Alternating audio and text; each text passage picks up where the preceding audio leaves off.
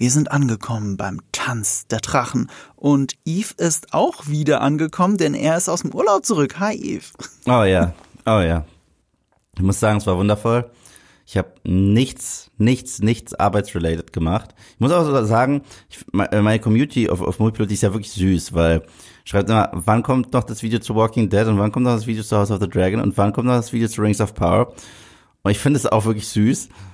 Aber ich brauchte diese Auszeit. Und ich habe mhm. im, äh, da ist mir auch aufgefallen, wie wichtig mir House of the Dragon ist, weil die anderen Sachen habe ich so ein bisschen äh, bewusst im Urlaub auch schleifen lassen, weil war Urlaub. Aber House of the Dragon musste ich gucken, auch im Urlaub. Da habe ich mir so eine Stunde genommen und gesagt, so, jetzt haue ich mich auf den Balkon und gucke mir schön House of the Dragon an. Schön. Klingt ja. nach einem entspannten Urlaub. Ich beneide dich drum. Ich habe dich so sehr drum beneidet, dass ich mir mitten in deinem Urlaub gedacht habe, Marco, du brauchst auch wieder Urlaub. Ich habe eh noch Resturlaub zu, wegzufeuern und Freizeitausgleich wegen diesen sehr harten zehn Wochen für mich mit House of the Dragon. Weil meine Videos ja wirklich, ich brauche so viel Kraft und Energie und ich bin so wirklich so am, am Nullpunkt. Ich mache gerade noch ein, ne, ich schreibe gerade zwei Videos, eins davon schneide ich noch und dann verabschiede ich mich in den Heimaturlaub und bin auch zwei Wochen weg. Also, ja. Yeah. finally. Das ist, äh, ich sag dir, das ist gut für die Seele. Also, ich hatte ja auch so radikal abgenommen. Ich habe in diesem Urlaub, glaube ich, nichts gemacht, außer Schwimmen im Meer, mhm. Essen und Schlafen.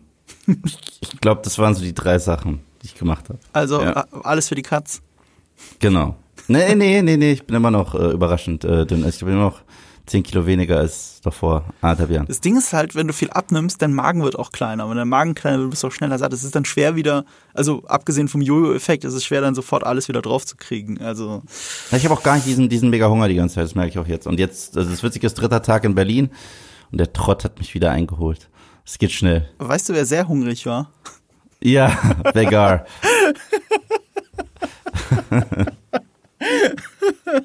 Gute Überleitung, gebe ich dir. Aber sag, gib mal, wie fandst du denn die Folge? Brillant. Also ich, ich war jetzt auch in den letzten zwei Podcasts nicht da. Ich muss auch sagen, ich habe von allen Podcasts, die in meiner Abwesenheit entstanden sind, nur bei einem reingehört und das war der Rings of und das war der Rings of Power äh, Podcast und den fand ich so lustig, weil es, es war wirklich Schicksal. Glaubst du an Schicksal, Marco? Redest du von unserem Rings of Power Podcast und redest du vom Finale oder redest du von anderen? Ich rede vom Finale. Ich rede von all denen, wo ich nicht da war. Mhm. Und von all den Podcasts habe ich nur bei einem reingehört, das war Rings of Power. Glaubst mhm. du an Schicksal, Marco? Ähm, nee, nicht wirklich. Aber es ist genau der Podcast, bei dem ich reingehört habe, wo du äh, groß tönst. Ach, Yves hört das ja eh nicht. Scheiße, ja. Und mhm. ich habe irgendwas Despektierliches über dich gesagt. Ausgerechnet, ja, hat dich irgendjemand darauf hingewiesen? Das, das war doch meine Angst, dass irgendjemand dir schreibt, du musst diese Folge hören. Ach so, aber, aber das weiß ich nicht mehr. Ich weiß, dass irgendwelche Leute geschrieben haben, äh, Marco Distisch, ist da irgendwas zwischen euch?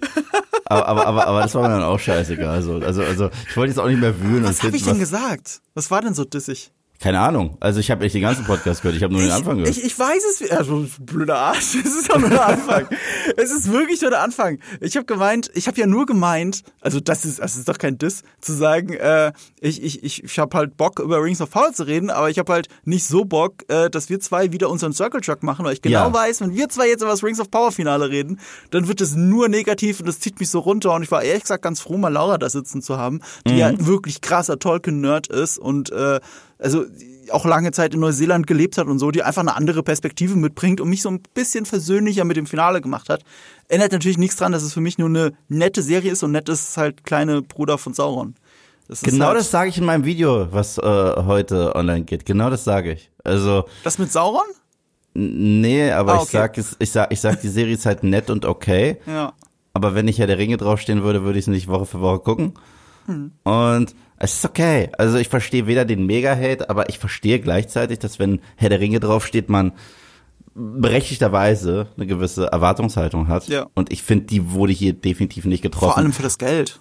Absolut. Und ich muss sagen, ich krieg ein Essen, weil äh, ich hatte recht. also und ich muss halt auch allen Leuten sagen, die gesagt haben, das ist zu offensichtlich, dass Hellbrand äh, Sauron ist. Ich, jedes Mal bei meinem Comeback, ihr traut der Serie mehr zu als ich. Ja. Und ich habe recht. Und, und, und ich habe tatsächlich ist jemanden gefunden in der Filmstadtredaktion. Mhm. Eine Person, die immer noch felsenfest davon überzeugt ist, dass Randalf der Ranzige nicht Gandalf ist. Ja? Selbst nach dem Finale. Und gesagt hat, ist zu offensichtlich. Und, und ich habe erneut eine Wette am Laufen. Oh, Yves. Du wirst dich doch noch voll, äh, du wirst dich noch satt fressen an Ist den toll. ganzen Menschen. Ich, ich fand das so schön. Irgendwann hat mal unseren, ich glaube, es war unter diesem Final-Podcast, hat er, un, hat er in den Kommentaren auf Social Media drunter gepostet, ein Spruch von uns beiden und ich wusste nicht, wer es gesagt hat. Ich wette, du warst es, weil ich kann mich nicht erinnern, sowas Cooles gesagt zu haben. Oh. Aber, aber äh, äh, das ist wirklich dieser Vergleich. Rings of Power ist kein 3D-Schach. Das ist nicht sonderlich kompliziert. Das, was ihr seht, ist auch das, was passiert. Es ist halt so. Es ist, es ist, es ist genau das. Also, aber 3D-Schach, das habe ich auch nicht benutzt, glaube ich. Ich, weiß auch nicht. Also dann hat er das woanders gehört. Ja. Also, oder, oder, oder, keine Ahnung. Oder es war wirklich äh, Oder- eine oder Verwebung aus paraphrasiert. Zitat, ja genau, paraphrasiert, eine Verwebung aus dem, was wir meinen, aber in eigenen Worten zusammengefasst, ist mit 3D-Schach mir so gut gefallen. Da muss ich mal an Star Trek denken, wenn sie da Schach spielt. So. Mhm. Ich habe übrigens eine gute Überleitung jetzt zu, zu House of the Dragon, wo wir hinkommen, weil mein Fazit war, in meinem Video, das mittlerweile online sein müsste, ähm, dass a- als vor Ewigkeiten angekündigt wurde, uns erwarten 2022 zwei fette Fantasy Show Prequels. Das eine ist ein Game of, Thrones, äh, Game of Thrones Prequel und das andere ist ein Herr der Ringe Prequel. War mein Hype da für Herr der Ringe. Muss ich sagen, nicht für, nicht für House of the Dragon. Zero. Ja. Weil ich, und ich hab's halt auch auf dem Moviepilot gemerkt, wenn ich je noch Videos gemacht habe zu Game of Thrones nach Staffel 8, war das zumindest auf meinem Kata Kanal ein toter Brandname. Also es lief nicht und die meisten Leute haben auch nicht mehr über die Serie geredet. Wenn irgendwie nur Game of Thrones in den Mund genommen wurde, war gleich die Antwort, boah, war das scheiße zum Schluss. Ja, also es war wirklich ein angeknackster Markenname. Herr der Ringe hat eine ewig lange äh, eingebaute Fanbase. Schon seit Gott weiß, weiß ich wie lange, okay? Und jetzt, wo diese beiden Serien parallel laufen, ich dachte, das eine wird Franchise-Ausschlachtung und das andere wird ein netter Take, neuer Take, was Mittelerde angeht. Ich habe mich noch nie so geirrt. Ich habe mich noch nie, weil genau das Gegenteil ist der Fall. Genau das Gegenteil ist der Fall. Das eine ist relativ lahme Franchise-Ausschlachtung mit Mystery Box la Abrams und äh, nicht viel Substanz. Und, und die besten Momente sind die, die dich daran erinnern, wie sehr du alles andere magst. Und das andere, also House of the Dragon, hat eine richtig tolle neue Vision. Es fühlt sich aber immer noch organisch an, was die Welt von Westeros angeht, ist ein neuer Anstrich und jeder redet darüber und jeder sagt jetzt auch, äh, ja, ja, das ist die beste Entschuldigung, die ich je hätte kriegen können nach Game of Thrones Staffel 8. Ja, das lief nicht so, aber jetzt bin ich wieder voll dabei. Das erinnert mich krass daran, wie Leute reagiert haben auf The Mandalorian und so weiter nach den äh, Star Wars Sequels. Obwohl das hoch 10. Und äh, ja, deswegen, und das Finale, Ja, lass uns kurz dabei bleiben, das finde ich ganz schön. Äh, ich kann das bestätigen, deine Beobachtung, auch auf meinem Kanal. Also Mhm. alles, wenn du noch was zu Game of Thrones gemacht oh wehe Gott, du hast, du hast einen Social Media Post gemacht. Die allererste Antwort immer ist, wie scheiße alles war. Und es, es, es, es muss ja nichts mit dem Finale zu tun gehabt haben, was du gepostet hast. Auch bei House of the Dragon. Äh, Wenn du den Trailer gepostet hast, wenn du einen Poster äh, gedroppt hast, egal was, das allererste war, wie scheiße Game of Thrones ist und bla bla bla bla bla. Und, äh, und, das, und das- hat mir schon ein bisschen wehgetan, weil als jemand, ich, da sind wir ja uns sehr, sehr einig, wir sind nicht so enttäuscht von den letzten zwei Seasons gewesen wie die meisten anderen. Ne? Ich bin äh, erst recht von Staffel 7 nicht so enttäuscht gewesen wie die meisten, muss ich sagen. Staffel 7 fand ich gehetzt, aber in Ordnung. Ich bin tatsächlich von Staffel 8 schon recht enttäuscht, aber ich fand es jetzt auch nicht das schlimmste Stück Kacke, das je Ja. irgendwie verfilmt wurde. Eben, So. das ist der Punkt. Ich meine, das haben wir auch lang und breit in tausend Videos schon ausdiskutiert. Weißt doch, als bevor wir sonst, sonst zusammen Sachen gemacht haben, gibt's ein, es gibt einen Jahre alten Livestream. Da guckt euch das an, das geht auch zwei Stunden, da reden wir auch drüber. Und da sind wir uns relativ einig. Ähm, und ich, ich habe noch mit einer gewissen äh, Sturheit habe ich weiter Game of Thrones Videos gemacht. Auch in dem Wissen dann, dass die nicht mehr so erfolgreich, bei weitem nicht so erfolgreich sein werden wie die alten Game of Thrones Videos. Was einem so ein bisschen wehtut, wenn man immer noch Fan dieser Serie ist, weil es ist immer noch eine meiner Lieblingsserien of all time. Ich lasse mir von einem okayen Ende nicht die ganze Serie, nicht diese Genialität wegnehmen, so. Sehe ich genauso, ja. sehe ich genauso. Und ich bin so dankbar genauso. für House of the Dragon. Ich bin so dankbar. Ich bin auch so dankbar für die Community da draußen, die das feiert und Memes baut. Und ich verbreite die Memes, weil ich, ich liebe es, wie wir darüber reden. Ja, und nicht nur das. Nicht nur das. Erstens, es zeigt ja auch, äh, dass jedes Franchise eine Möglichkeit hat, zurückzukehren. Mhm. Jedes. Ähm, es gab fast in jedem Franchise, das ich liebe, ob klein, groß, Horror, Action, Sci-Fi, Fantasy. Es gab immer Low Points und es gab so Return to Form. Mhm. Und das ist Return to Form. So, manchmal gibt's Return to Form, die genau für einen Film hält und dann geht's, geht's wieder in den Keller. Das passiert auch. Ich gucke dich an, Halloween.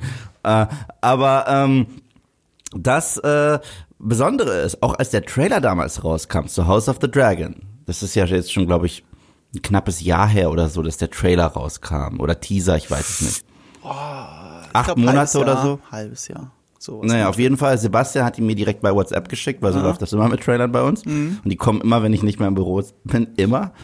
Und äh, ich habe mir den angeguckt und war selber enttäuscht von mir, dass mich das überhaupt nicht packt. Mich mhm. haben die, diese, diese Hollywood Reporter und Vanity Fair Bilder nicht gejuckt, mhm. als man da Matt Smith gezeigt hat, Emma Darcy, es hat mich nicht gejuckt. Dann habe ich den Trailer gesehen, ich so, ja, sieht halt aus wie Game of Thrones Zeugs. Und das war so mein Gedanke. Das ist so, wir melken das ein bisschen und erzählen euch irgendeine Geschichte mit Intrigen. Mal gucken, ob ihr es fresst. So hat sich das wirklich angefühlt. Und ich habe die erste Folge gesehen und mein erster Gedanke war, das war so viel besser, als ich gedacht habe. Aber ich bin noch nicht hooked. In der mhm. zweiten Folge war ich hooked. In der dritten Folge war ich mehr hooked. Und seitdem, ich habe auch das Gefühl, die steigern sich Woche für Woche mhm. für Woche für Woche, was echt krass ist. Und ich war ja leider in den letzten zwei Podcasts nicht dabei weil ich fand die letzten beiden Episoden mhm. vorm Finale, die sind so wichtig, auch wenn man über das Finale spricht. Äh, ich fand ja den Abgang von King Viserys mhm. war eine der emotionalsten Episoden in der ganzen Welt von Westeros. Mhm. Absolut. Und die Performance von ihm, Emmy, Oscar, alles, gibt diesem Mann alles. Und äh, letzte Woche fand ich mega spannend den absoluten Perspektivenbruch und Wechsel. Mhm. Weil normalerweise ähm, haben wir ja trotz allem, ich weiß, die Serie ist wesentlich grauer als äh, Game of Thrones, aber wir haben jedes Mal im Vordergrund Rhaenyra und auch Damon hier und da. Aber wir haben gesagt, nein, wir lassen die komplett aus der Episode raus und zeigen diesen Sturz oder quasi den korrumpierten Aufstieg eines neuen Königreichs.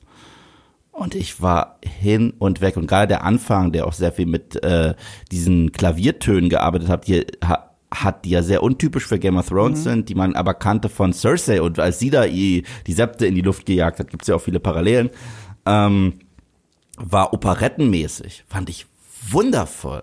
Wunder, wunder, wundervoll. Und worüber reden alle? Hinkefuß spielt fünf gegen Willi, weil er Füße anguckt. Na, also zum, zum Glück, darüber machen sich alle lustig, aber das war ja auch eine, das steht für die Stärke der Serie, dass das eine ja. unangenehme Szene war. Das ist ja nur eine Fußfetisch-Szene. Das Absolut. ist ja eigentlich, also was die sexuelle Orientierung angeht, das ist ja nichts Besonderes, aber die Dynamik zwischen den beiden Figuren, der Power Struggle, das ist was Besonderes und geht auch über die Buchvorlage hinaus. Also du hast gesehen, wie viel Tiefe diese Figuren gewonnen haben im Vergleich zur Vorlage. Voll. Das Negativste, was ich noch gelesen habe, das Negativste zum Finale, war, dass es äh, sich ein bisschen entfernt von der Vorlage, also gerade was so die Motivation von Alicent und von Rhaenyra angeht. Und ich kenne ja die Geschichten auch, weil ich mir diese ganzen Wikis durchgelesen habe. Und ich finde das so viel interessanter die zwei, die Dynamik, weil sie quasi wie Schwestern aufgewachsen sind, die sie lieben. Das ist wirklich äh, so viel besser als die Vorlage und so viel besser als, als der Anfang der Geschichte. Genau mhm. wie bei dir. Am Anfang hat es mich nicht so gehuckt. Ich habe mich nicht für die Figuren interessiert. Ab der zweiten ging es langsam los. Ab der dritten war ich zumindest inszenatorisch komplett sold. Und es wurde immer besser und besser und besser. Wenn du mich fragst, ich finde, ähm, weil ich die Figuren einfach von Game of Thrones noch lieber mag, die erste Staffel Game of Thrones wahrscheinlich immer noch stärker äh, emotional, nee, nicht emotional, von der empathischen Bindung zu den Figuren her. Inszenatorisch ist das hier natürlich drei, äh, auf dem Peak von Game of Thrones einfach weitergemacht. Und ähm, ich finde, dass jede Folge ein Highlight ist. auf ihre eigene Art und Weise. Und das ist etwas, das hat Game of Thrones erst ab der sechsten Staffel erreicht. Selbst bei den späteren Staffeln, da, da, die können als alle hassen, jede Folge war war das, das Gespräch im Büro. Jede ja. einzelne Folge. Also in dem Sinne war jede Folge ein Highlight, unabhängig davon, ob sie gut oder schlecht war, sondern was sie bedeutet hat, was da passiert ist, inszenatorisch. Das war jede Folge ein Highlight. Und auf diesem Peak haben sie einfach weitergemacht und dann uns zu diesen Highlights gedrängt. Und genau wie du sagst, dieser Tod von Viserys, Alter Falter, wir haben hier zwei Monster-Fantasy-Serien nebeneinander laufen, die zusammen eine Milliarde Dollar kosten, ne? Das läuft nebeneinander. Wir können es eh schon kaum entscheiden, was besser ist. Naja, stimmt auch nicht ganz. Ich habe eine Umfrage auf meinem Kanal gemacht. Von 7000 Leuten haben 90 Prozent gesagt, dass House of the Dragon das bessere ist. Zumindest das bessere Finale. Ähm, aber diese zwei Sachen laufen nebeneinander. Du hast mega Budget, auch bei dieser Serie. 20 Millionen pro Folge. Du hast Drachen. Du hast Drachenkämpfe. Und das emotionalste und bedeutendste, was in diesen zwei Monster-Serien passiert ist, ist der Tod von einem alten Mann. Ja, aber ich, ich, ich, äh, ich gehe sogar so weit, ich finde Staffel 1 von House of the Dragon stärker als Staffel 1 von Game of Thrones. Hätte ich nicht gedacht, dass ich ah. sage, aber ich tue es wirklich. Ich hab's rausgehört bei dir, ja. Und ich sag's dir auch warum. Ja? Ich, ich liebe Game of Thrones Staffel 1. Ja. Ich habe das Gefühl immer gehabt, dass Game of Thrones erst seine richtige Stimme gefunden hat in Staffel 2. Mhm. Weil es musste dieser Ned Stark-Moment passieren, damit das Ensemble nach vorne tritt. Mhm. Weißt du? Weil in der ersten Staffel war es noch sehr straight line. Es war mhm. eigentlich die Ned Stark Story sogar. Mhm. Es sind kleine Sachen auch passiert im Hintergrund, so mit Danny im Süden und mit John im Norden. Aber für mich äh, war das alles ein Prolog und mit dem äh, Kopf-Ab-Moment ist die Serie erst losgegangen. Und ich muss sagen, ähm, das ist was sehr Kontroverses, was ich in meinem Video gesagt habe, aber ist mir scheißegal, ich sag's nochmal. Alistair Hightower ist für mich die komplexere Version von Cersei Lannister. Ja. Also definitiv. Ich mag Cersei und wir alle haben es geliebt, Cersei zu hassen oder gehasst, sie zu lieben. Man kann sich entscheiden. Sie war ein phänomenaler Bösewicht und sie hat es auch geliebt, böse zu sein und dabei schön Wein zu trinken und keine Empathie für irgendjemanden außer ihre Kinder und einer davon war der verfickte Antichrist. Und bei Alicent ist das so anders. Es ist so anders. Sie hat unterschiedliche Loyalitäten. Sie liebt ihren Vater. Sie hat aber auch ihren Ehemann geliebt. Sie hat was übrig für Rhaenyra. Man versteht sie so krass. Ich weiß, sie ist trotzdem auf der Seite von den Leuten, gegen die wir sein sollen. Aber sie ist unfassbar gut geschrieben und auch unfassbar gut verkörpert von beiden Schauspielerinnen. Und ja. Ich finde, die große Stärke der Serie ist, also ich, ich, ich hatte schon das Gefühl, es ist eine große Schwäche, dass dann mit der Zeit diese Zeichnung von Blacks und Greens, von Gut und Böse, mir zu, zu platt war. Mhm. Gerade bei Alicent. Und dann kommt diese Green Council Folge und ich bin wieder all in Alicent. Mhm. Auf einmal, auf einmal habe ich eine ganz andere Bindung zu ihr. So dieser, dieser Moment mit Laris alleine, die Auseinandersetzung mit dem Vater, das hat mir gereicht. Mhm. So, die war, die war Beyond Redemption in Folge 6 und 7 und dann kommt diese achte Folge und, äh, und das zeigt ja diese Stärke der Serie. Und es hat für mich funktioniert. Es war für mich nicht out of character. Es hat für mich funktioniert, weil es gibt in dieser Welt von Westeros kein simples Gut und Böse, sondern es gibt sehr viele, sehr viele graue Zonen und dazwischen noch irgendwelche Soziopathen, die Enabler sind, so wie Laris oder wie Ramsey oder wie mhm. Joffrey. Mhm. Ähm, aber das gehört dazu. Ich, ich finde, äh, dass House of the Dragon wesentlich grauer ist als Game of Thrones, weil in Game of Thrones gab es schon strahlende Helden. Jon mhm, Snow richtig. ist ein reiner strahlender Held. Einer der wenigen, oder Ned Stark war auch ein reiner strahlender Held. Ähm, auch ein bisschen Rob Stark. Und ähm, es gab auch ganz klare Teufel. Du hast schon gesagt, Ramsay, Joffrey. Was ich spannend finde, ist, wir haben auf beiden Seiten dieses Konflikts. Erstmal finde ich geil, dass es so ein Mikrokosmos ist in der Welt von Westeros. Bisher hatten wir immer das Makro. Weißt du, mhm. wenn du Wirtschaft lernst, hast du Makroeconomics und Microeconomics. Und das hier ist Microeconomics. Ähm, was ich damit meine ist, wir haben immer den ganzen Kontinent betrachtet und die unterschiedlichen Parteien mhm. und sind hin und her geswitcht. Das haben wir jetzt im Bürgerkrieg und das finde ich mega, mega interessant. Das ist so interessant, dass du das sagst, weil das wird sich ändern mit der zweiten Staffel. Oh, okay. Weil ähm, äh, das hat Ryan Jerry Condell jetzt gerade gesagt nach dem Finale.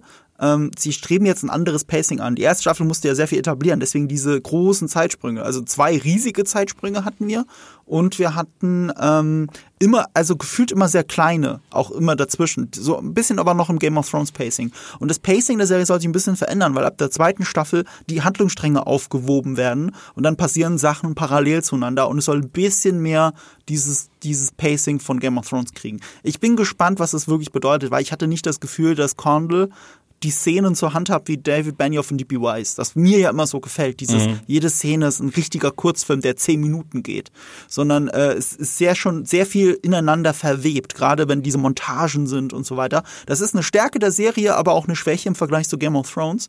Und ähm, ich bin gespannt, ob sie das dann auch so einlösen können. Sie haben hier sehr viel foreshadowed. Mhm. Sie haben mir die Karte 3000 Mal aus allen möglichen Perspektiven gezeigt, aufleuchten lassen und, und schon etabliert, wer wohin muss. Also mhm. Jace soll nach Winterfell und so. Also das ist nicht mal ein Spoiler fürs Buch, sondern das sagt diese Serie selber. Ja. Winterfell wird in der nächsten Staffel eine größere Rolle spielen und das ist schon mal eine, eine, eine, eine, eine große Entfernung. Absolut, absolut. Und, und hinzu kommt, was ich noch meine, weil wir diesen Mikrokosmos aber bis dato haben, mhm. sehen wir, dass beide Seiten so grau sind und es da auch auf beiden Seiten nochmal innerhalb obwohl es sowieso schon ein Bürgerkrieg ist, gibt es bei beiden Fraktionen nochmal immer äh, Konfliktpotenzial. Ja. Ich sag nur Stichpunkt Damon. Der hat in dieser ja. Episode seine Frau slash Nichte gewirkt.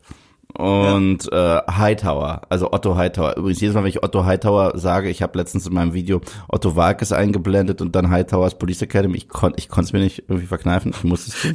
So. Und ähm, ich, äh, ich glaube, George R. R. Martin hat, ich habe letztens was von ihm gehört, ein Zitat, und das ist wahnsinnig spannend. Er meinte, Damon Targaryen ist ein Charakter, den man in gar keine Schublade stecken kann. Weil in ihm steckt ein tugendhafter Held wie Jon Snow, aber auch das Potenzial, ein brutales Monster zu sein. Mhm. Ohne Moral. Und ich finde, dieser Serie gelingt es richtig gut. Jedes Mal, wenn wir denken, den Finger auf ihn zeigen zu können und zu wissen, wie der Typ nun wirklich tickt, gehen sie in eine andere Richtung. Mhm. Weißt du, ich dachte recht früh in der Serie, als er verbannt wurde oder quasi selber abgehauen ist, auch auf seinem Drachen da, als er ähm, als Rhaenyra auserkoren mhm. wurde, auf dem Thron zu sitzen. Okay, das wird halt der Stunk. Mhm. Ich hätte nicht gedacht, dass es jemand ist, der zurückkommt, seinen Bruder wirklich liebevoll in den Arm nimmt und das auch so meint. Er ist echt ein Verbünd, als, als wenn Ramsay Snow und Jon Snow ein Kind hätten. Dann käme mhm. Damon Targaryen dabei raus. Noch, noch, noch ein ganz kleiner Touch Jamie Lannister drin. Ja, so, so. Und äh, ich, ich liebe es. Und das ist halt auch das Schöne. Wir, wir ziehen zwar jetzt gerade Vergleiche zu existierenden Figuren aus Westeros. Ja. Aber, und das machen sehr viele Prequels, Spin-offs und äh, Sequels immer den gleichen Fehler, den diese Show nicht macht. Es gibt keine Abziehbilder-Charaktere. Kein mhm. Charakter ist einfach eine plumpe, bescheuerte Kopie von einer Figur, die wir kennen. Ja. Und das passiert sonst überall. Mhm. Sorry, überall. Ja, es gibt immer Parallelen, die super offensichtlich sind, wie Clubfoot und Littlefinger und so. Aber dann merkst du, so länger die Serie geht, oh ne, die sind, die sind sehr unterschiedlich. Total. Der eine ist ein viel größerer Soziopath als der andere. Ja, oder zum Beispiel, ich dachte, dass ähm, Otto Hightower, ich habe anfangs ja in ihm so eine Art Littlefinger gesehen. Mhm. Mittlerweile sehe ich auch sehr viele Elemente von Tywin Lannister. Ja, also schon mehr Tywin. Also ab dem Moment, wo Larry Strong eine Rolle gespielt hat, war klar, okay, er ist eigentlich der Tywin der Geschichte. Gleichzeitig ist er eben nicht der Tywin der Geschichte, weil mhm. Tywin war immer sehr, also was, was, was Manipulation geht, allen anderen überlegen. Er hat wirklich, und er hat es verstanden, seine Kinder in Line zu halten. Mhm. Und, und, und damit struggelt ja er. Mhm. Weißt du, Aegon versucht, äh, versucht da zum König zu treten und es funktioniert nicht. Da, da aber Tywin, Tywin hat Joffrey einfach ins Bett geschickt. Mhm. So, ähm, äh, Tywin gibt Cersei Befehle und sie macht es dann, aber er manipuliert die ganze Zeit Alicent und ist jetzt an dem Punkt angekommen, wo es nicht mehr funktioniert.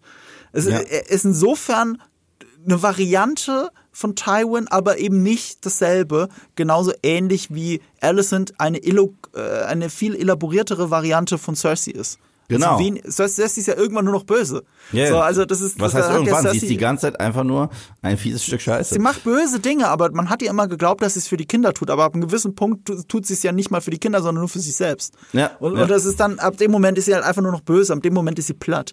Und das, das wirft man ja immer David Benioff und D.B. Wise vor. Aber man muss dazu sagen, wenn man die Bücher gelesen hat, Cersei wird viel früher einfach verrückt.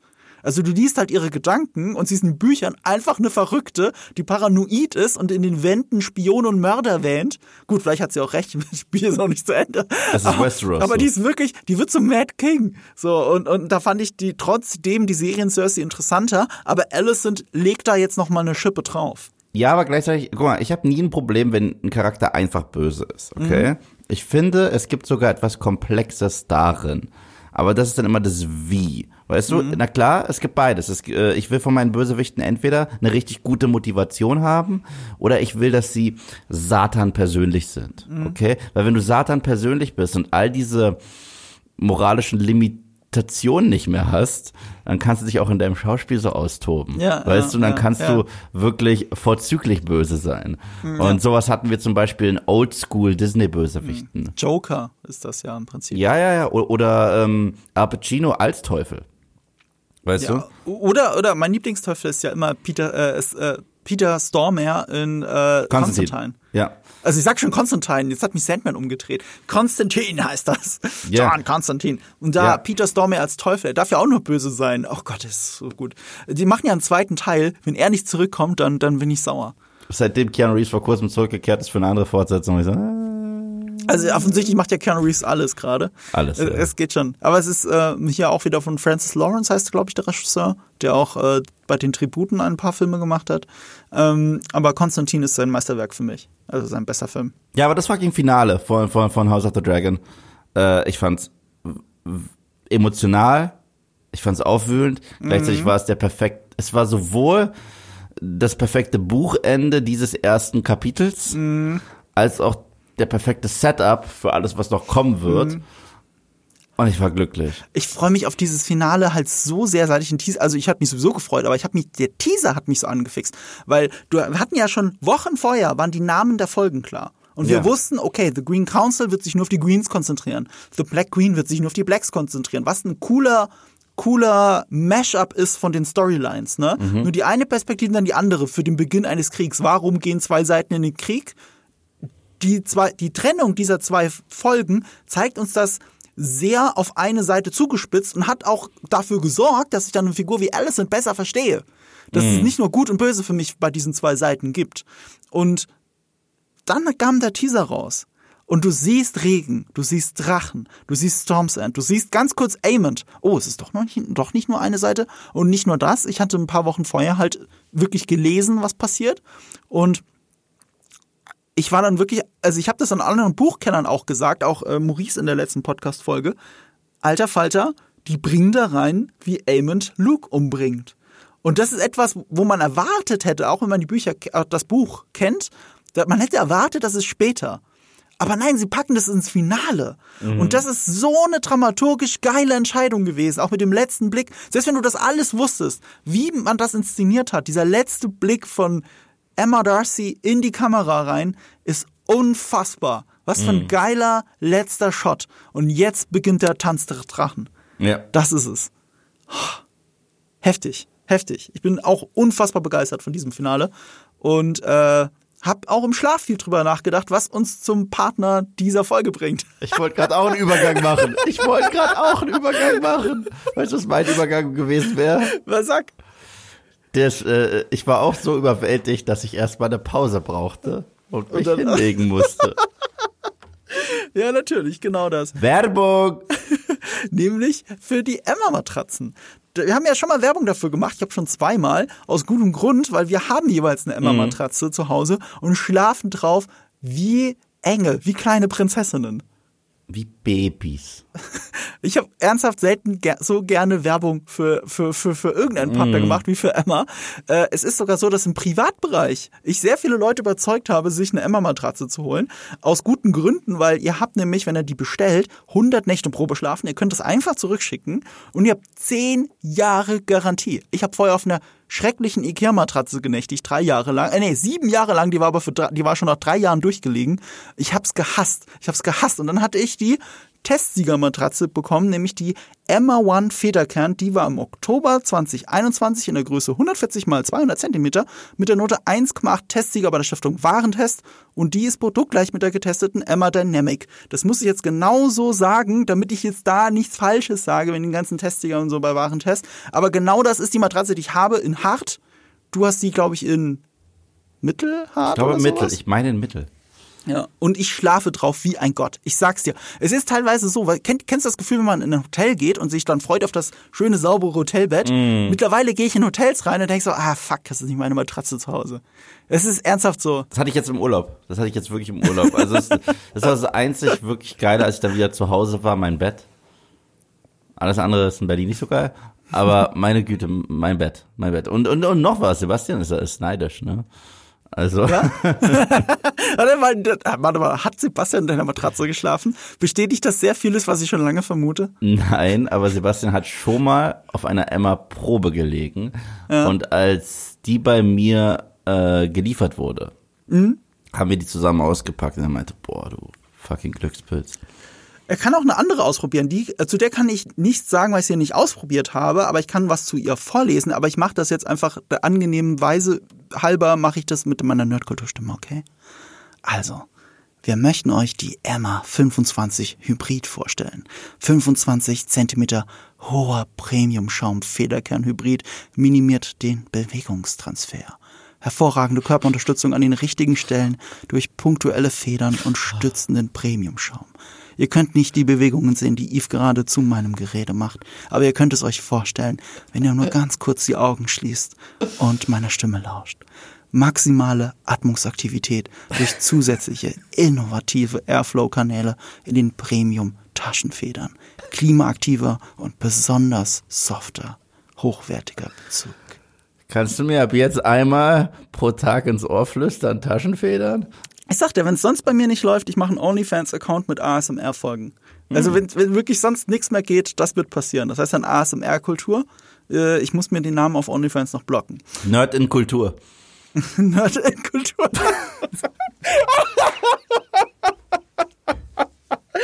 Äh, Wie gut, dass wir auch gerade Werbung für Matratzen machen.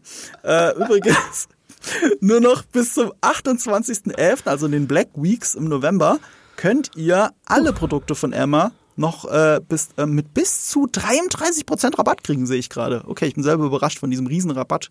Plus, es gibt, und deswegen mache ich hier Werbung, mit dem Code Nerd und Kultur. Nerd und Kultur äh, erhaltet ihr nochmals 5% Rabatt on top mit allen anderen Rabattaktionen, die es auf der Webseite gerade gibt.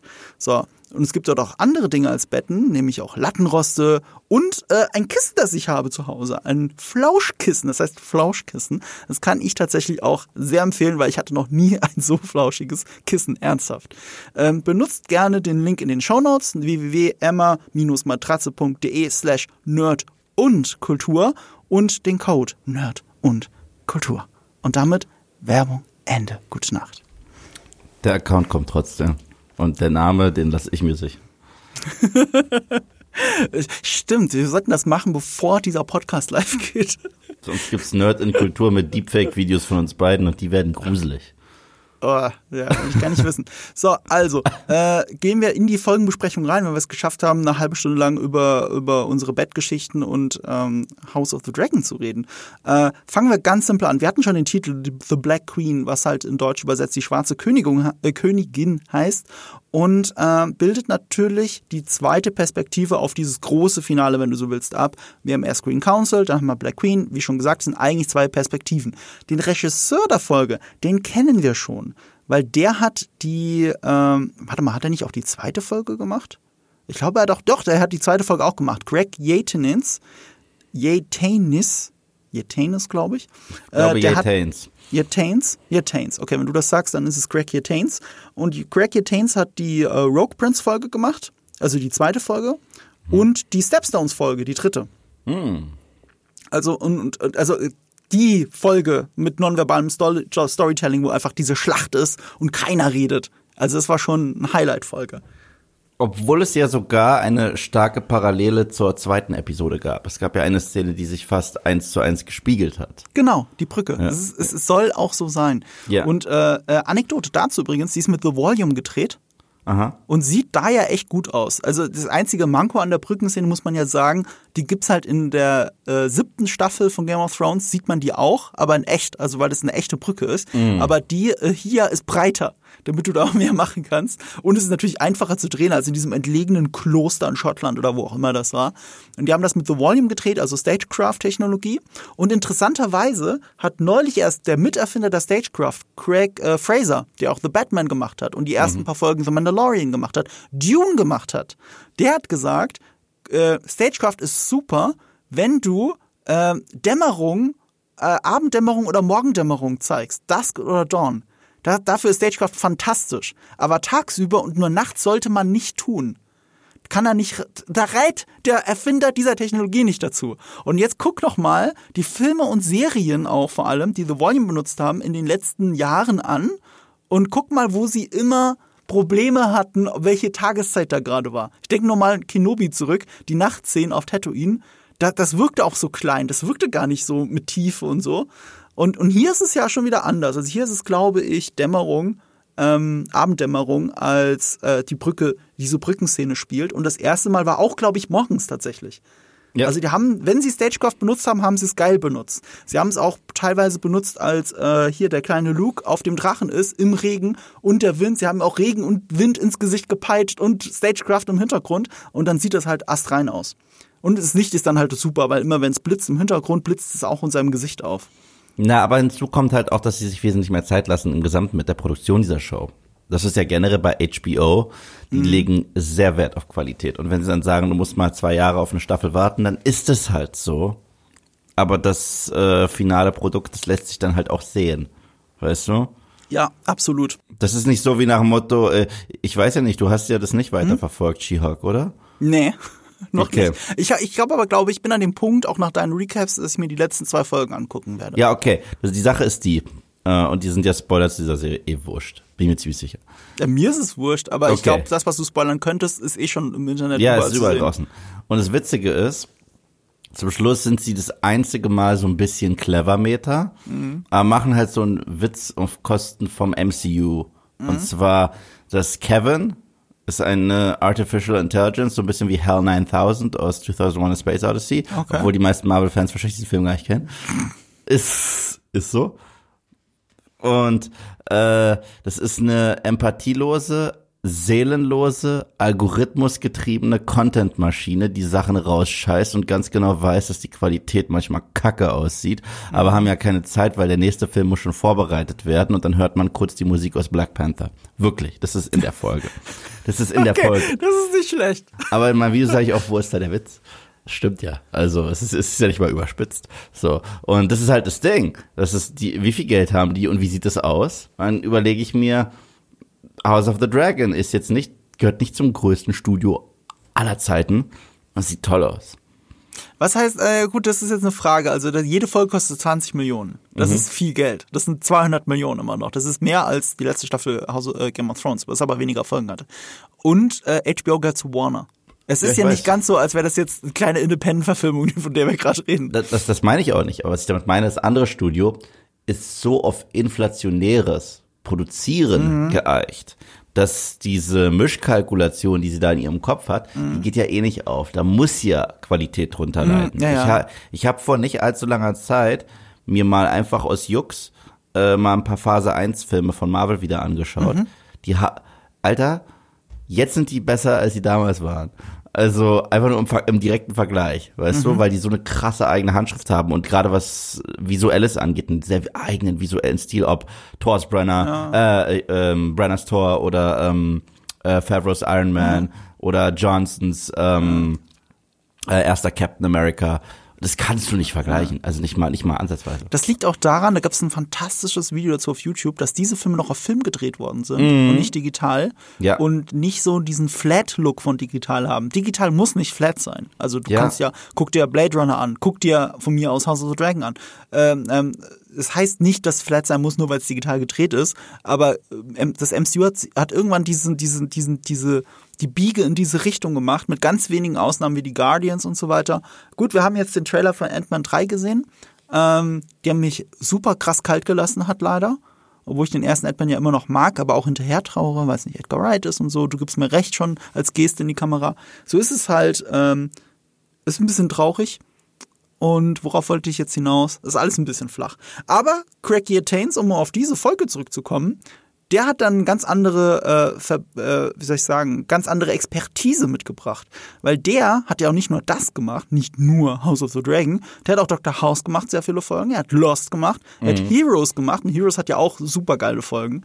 Also gegen Ende ist die Serie, ja, die erste, ich finde die ersten zwei Staffeln toll. Ich weiß, die zweite Ich mag unter die dem zweite.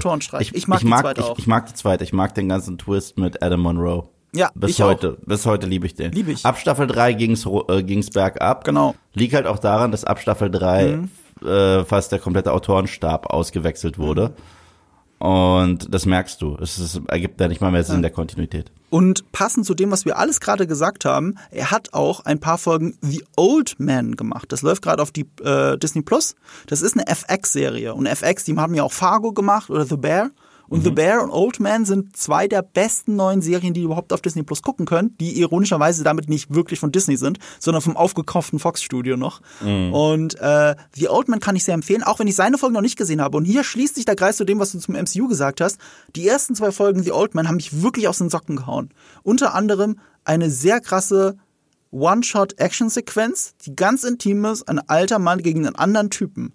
Nach einem Autounfall mit einem Messer, ich will nicht zu viel spoilern, das ist ganz intim, ganz, ganz klein, One-Shot, richtig geil gemacht. Und dann kommen die Credits und ich sehe, holy shit, das war John Watts? John Watts, Was? der Der Regisseur von Spider-Man, Spider-Man 1, 2, 3 aus dem MCU, der ist Produzent und Hauptregisseur von The Old Man, eine fantastische Serie, die fantastisch gefilmt ist, fantastisch gespielt ist, mit einem alternden Jeff Bridges, der hier nochmal richtig raushaut. Und das hat sowas von nichts mit Spider-Man zu tun. Und damit ist John Watts auf, für mich auf einmal so ein bisschen reha rehabilitiert. Ich mag zwar Spider-Man 3, aber ich war immer underwhelmed von der Regie von John Watts. Ich fand's immer underwhelming. Bin ich selbst bei äh, No Way Home, den wir beide mögen, den wir beide wirklich mögen. Ja. Aber einfach handwerklich ist das kein schöner Film. Es ist Nee, bisschen- überhaupt nicht. Ist ja recht hässlich. Und ohne Witze, guck mal The Old Man und dann rehabilitiert das für dich John Watts und alles, was er in Zukunft machen wird. Er hätte ja mal beinahe noch eine Star Wars Serie gemacht. Irgendwas wollte er noch machen, dann ist er da aber wieder raus. Ich weiß nicht mal, was es war. Ähm, äh, es war auf jeden Fall irgendwas Krasses. Du, aber das ist ja genauso, wie wenn dir Mark Webbs zweiten The Amazing Spider-Man 2 anschaust. Ja, ja, ja. Also, das ist kein Mark Webb-Film mehr. Ja, Setz, äh, schneid das mal gegen 500 Days of Summer. Ja, aber das, das zeigt mir halt so ein bisschen, wie ein Studio, das zu viel reinredet, so ein bisschen den, den kreativen Künstler abwirkt. Immer, Und wenn er dann immer. so seine eigene Serie macht, seine selbstproduzierte Serie wie The Old Man, dann glänzt auch ein John Watts. Und, äh, und das muss man Marvel halt so ein bisschen anlasten, dass zugunsten des Systems sehr viele kreative Köpfe immer zu viel einstecken. Muss aber auch dazu sagen, jetzt muss ich James Gunn zitieren, der gesagt hat, selber schuld. Ja, ja, Ihr ja, müsst genau. euch einfach trauen. Ja. Und so weiter. Und, aber man merkt ja auch gleichzeitig, passt das ja, James Gunn tanzt krass aus der Reihe bei Marvel und ist jetzt CEO bei DC Films. so. das ist also, äh, also äh, das, das deswegen, seine Filme sind die, also in den letzten Jahren ein paar der ganz wenigen mit einer eigenen Vision. Ich meine, du und ich, wir beide begehen ja die Todsünde und halten Black Panther für krass überbewertet. Und Ja. ich finde es nicht mal ein guter Film, ich finde es ein okayer Film. Aber er spricht auch null für Ryan Coogler. So, Fruitvale Station, Creed, so, das sind super Filme. Super Filme. Mit super Actionsequenzen. Und dann halt da mal Black Panther dagegen.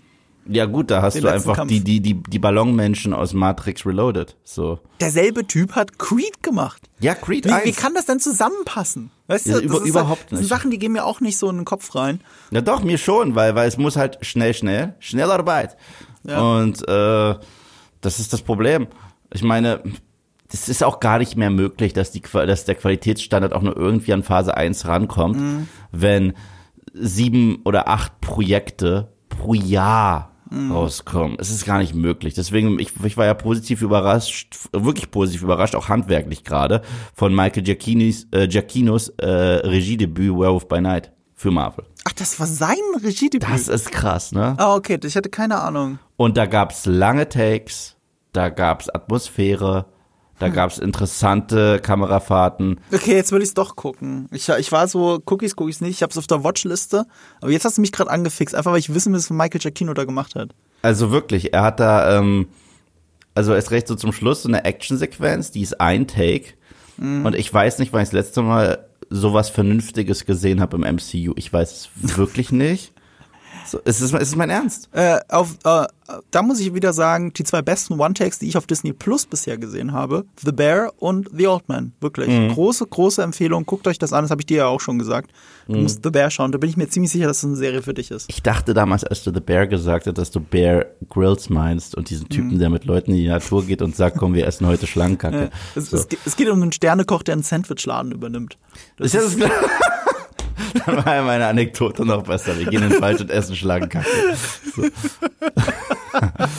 aber, aber du als Fan von guten Sandwiches, wie wir ja, Ja. wissen, Ja. Äh, glaub mir, das ist was für dich, diese Serie. Ja, ich, ich, ich will, ich bin auch, also ich habe auch Interesse, definitiv. Ja, krassen One-Shot. Eine ganze, eine Folge ist halt fast ein kompletter One-Shot. Und das ist halt crazy. Ähm, die Serie stresst dich aber tierisch. Aber darüber müssen wir mal bei Gelegenheit reden. Reden wir wieder hier weiter. Ähm, die Autorin Charmaine the Great, die kennen wir auch, weil sie hat die We Light the Way Folge gemacht. Die Hochzeit. Der große Break vor dem, äh, vor dem großen Zeitsprung. Ja, gut. Also, das sind die technischen Sachen. Und wir sind schon bei Minute 45 und wir haben noch gar nicht über die Folge selber geredet. Krass, Das, oder? das, das wird jetzt was. Ähm, so, so sind wir. wir fangen an. Wir fangen mal an, so wie die Serie anfängt, mit dem Painted Table. Der hier natürlich viel cooler ist, weil irgendjemand den, den Nachfahren 200 Jahre später nicht gesagt hat, dass man den Tisch anzünden kann. Das ist so geil. Groß. Aber es ist auch in der, in der, ähm, es wird ja, glaube ich, auch im Buch als bemalter Tisch beschrieben. So, und hier, dieser Tisch ist eben nicht bemalt, der ist sehr dunkel und kann halt erleuchtet werden. Und wenn du dann, ich habe mal in, in meinem Video dagegen geschnitten, die Szene, als Daenerys mit all ihren neuen Verbündeten am Painted Table ist, äh, als sie da dran stehen, der ist wirklich bemalt. Also der ist voll gekritzelt, dann kannst du vielleicht auch deswegen nicht mehr anzünden, weil sie es halt wirklich angemalt haben und mit Farbe über all diese leuchtenden Stellen einfach drüber gemalt ist. Das heißt, sind, im Grunde genommen sind Danny und Co. auch noch Kunstbanausen. Nee, nee, nicht sie. Ähm, äh, Stannis hatte ja. Stimmt, hat stimmt, ja, stimmt. War Ach, der übrigens. Vorbesitzer. Übrigens, davor hast du mich unterbrochen. Stichwort Stannis ist ziemlich gut. Äh, als, als wir über alle Parallelen gesprochen haben von Figuren, wollte ich noch sagen, dass Viserys mich auch sehr an Stannis erinnert ab und zu. In seiner Sturigkeit und In seiner Stoigkeit und dass und er im Grunde genommen ist. get, getrieben ist Ja. von einer prophetischen Vision. Stimmt, ja, das natürlich. Und, äh, Ja. und das ist immer so ein Ding mit den Prophezeiungen und den Missinterpretieren. Äh, da gibt's halt dieses geile Meme, äh, dass Melisandre und Alicent so die, die Hände zusammen zusammennehmen wie in Ja. äh, Predator. A- Aber, aber, aber äh, deswegen, ähm, ich weiß nicht, wie viel ich jetzt vorwegnehme, ne? Weil Mach ich sehe das hier jetzt gerade nicht in deinem Skript, aber wir sind ja eh manchmal ein wenig all over the place. Du bist die Konstante, die strukturiert ist und ich bin immer das Gegengewicht Du dazu. bist die Handgranate, die wir in den Raum werfen und gucken, was passiert. Genau. ähm, schöne Metapher. Ich weiß. Äh, ich bin sehr geehrt. Ähm, nein, ähm, du, du weißt, dass ich überhaupt kein Fan davon war bis dato bei House of the Dragon, wann immer auf den Song of Ice and Fire angespielt wurde.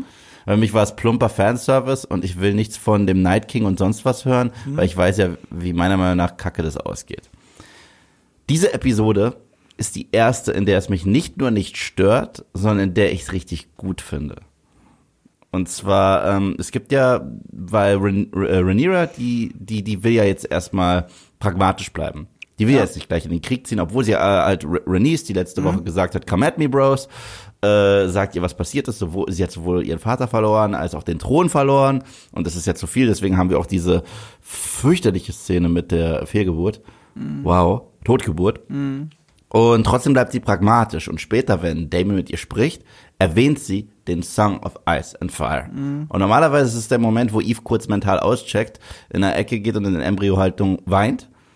Aber nein, ich find's super hier, weil das gibt Game of Thrones als Gesamten eine andere Bedeutung und zwar es ist ihre Charaktermotivation. Mhm. Diesmal ist es wichtig für Character Building. Sie ist so, wie sie ist, weil sie an, da, an etwas glaubt, was noch kommt. Mhm. Und gleichzeitig sorgt das nochmal für einen Zwist zwischen ihr und Damon, mhm. weil nicht nur ist er quasi so wie bei Lost äh, Jack und Locke, Man of Science, Man of Faith, mhm. sagt er, das ist Blödsinn und Drachengewinn kriege, mhm. keine Träume, aber gleichzeitig ist da ja mehr in ihm, da ist Wut, weil mhm. sein Bruder ihm diese Geschichte nicht anvertraut hat. Genau, genau, da, da steckt in dieser Message auf einmal eine Dynamik zwischen den Figuren.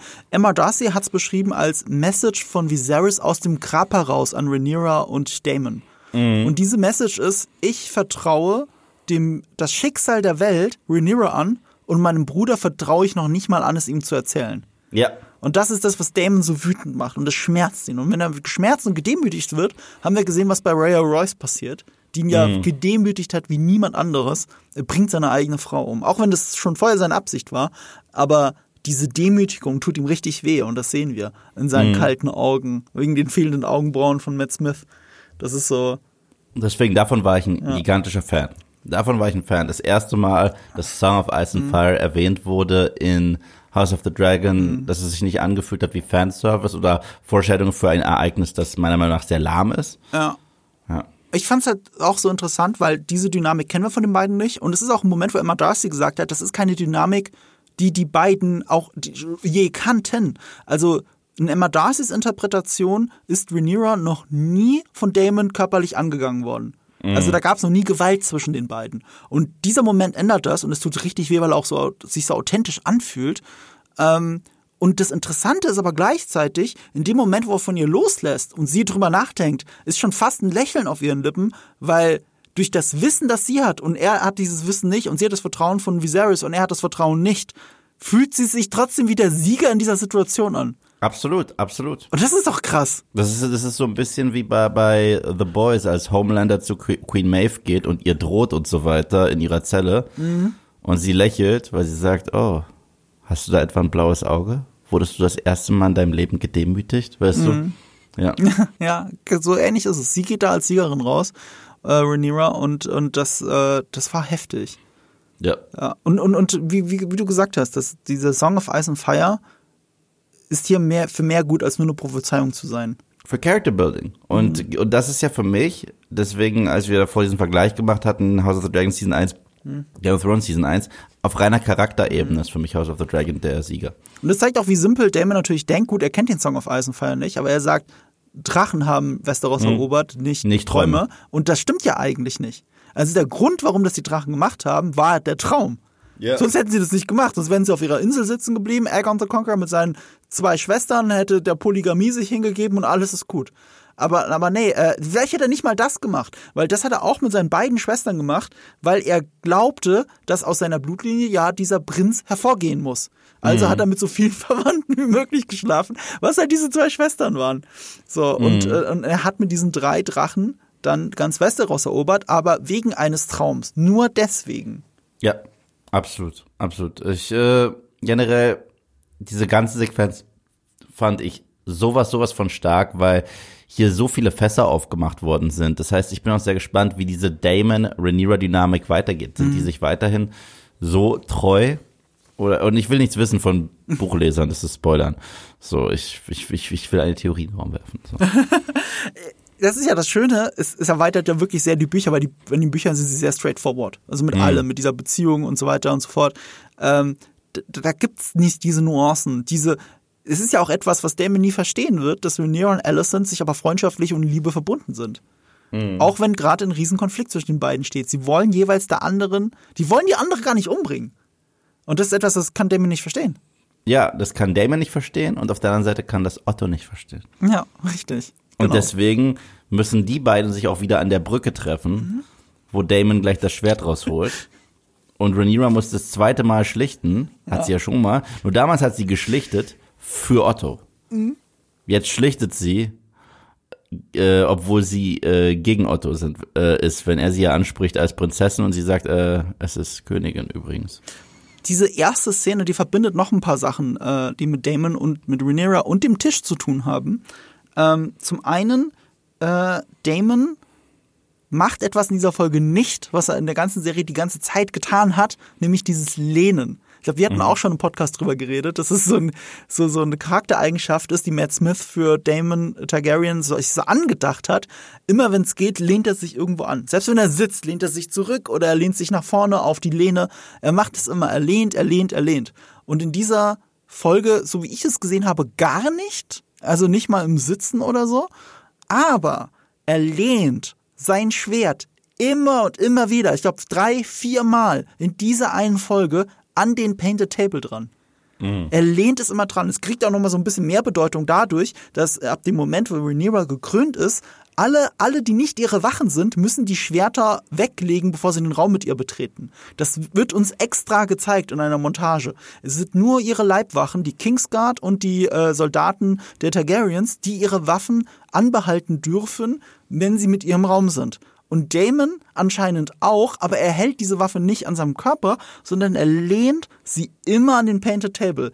Weil er ist ja dieses Teufelchen auf ihrer Schulter, der die ganze Zeit Krieg will. Und er ist mhm. bereit. Das Schwert liegt hier schon an diesem Schlachtplan. Und sie nimmt aber den Table als Werkzeug der Diplomatie. Sie will die Bündnisse so schließen, dass es einen Krieg noch verhindern kann. Also, und das ist das Engelchen auf ihrer Schulter. Alicent ist das Engelchen auf ihrer Schulter. Und Damon ist das Teufelchen. Und das Spannende ist, dass sie hier auch Daenerys Targaryen foreshadowen. Wenn sie sagt, äh, wenn man sie fragt, warum und so weiter, mhm. und sie meinte, ich will gerecht sein, ich möchte nicht auf dem Ascheberg regieren. Ja, das genau. sagt sie.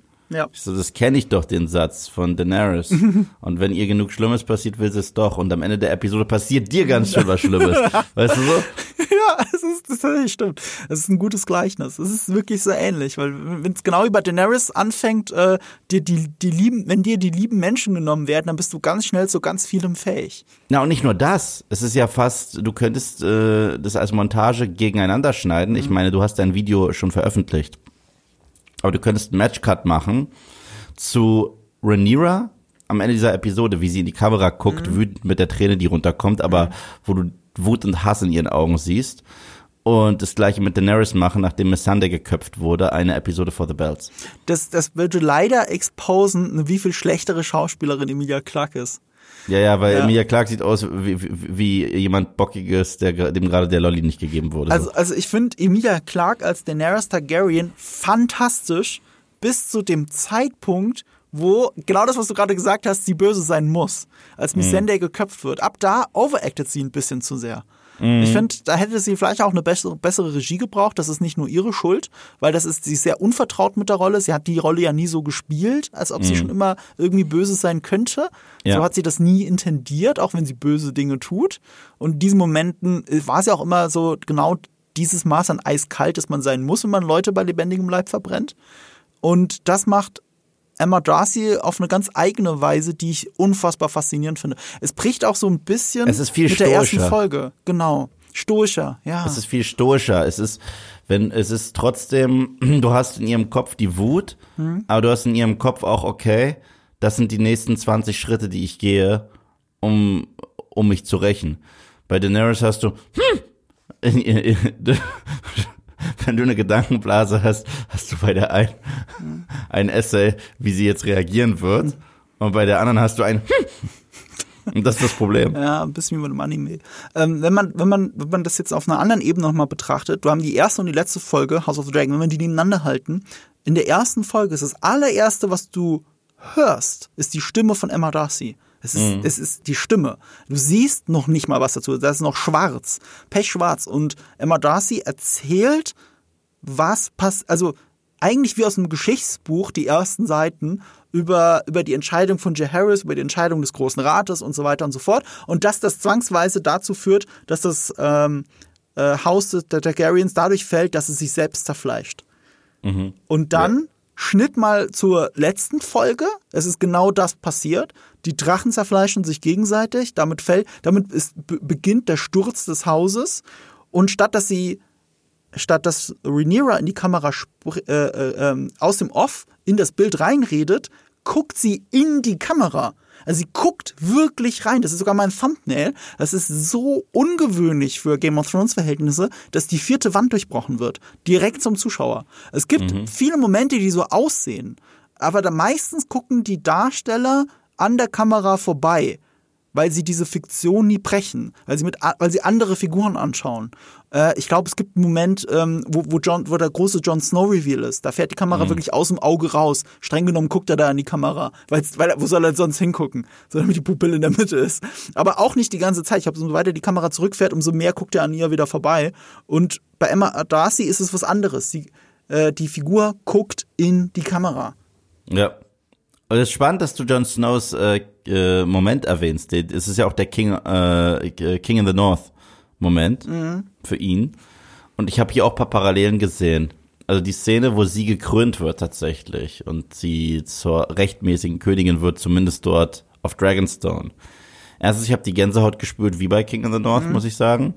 Und es ist ja sehr ähnlich. Weil ich meine, der King in the North war eine offene Rebellion gegen King's Landing. Ja.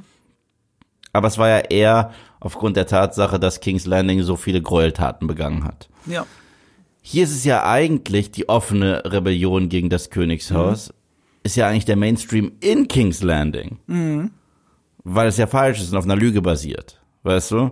Und das heißt, ähm, die rechtmäßige Königin kriegt diese Zeremonie, die mich mhm. an King in the North erinnert. Das heißt, es ist auch so ein bisschen auf den Kopf gestellt, diese. Die, äh ich würde sogar noch weitergehen, als du es gesagt hast, weil, wie gesagt, ich finde, beim Green Council haben wir auch auf einmal ein bisschen Empathie für Aemond und für Alicent. Weil ich das Gefühl habe, Aemond wäre ein guter König, weil er sich wirklich darauf vorbereitet, selbst Philosophie studiert. Und mhm. Alicent ist jemand, der wirklich Gutes auch, auch fürs Reich vielleicht will.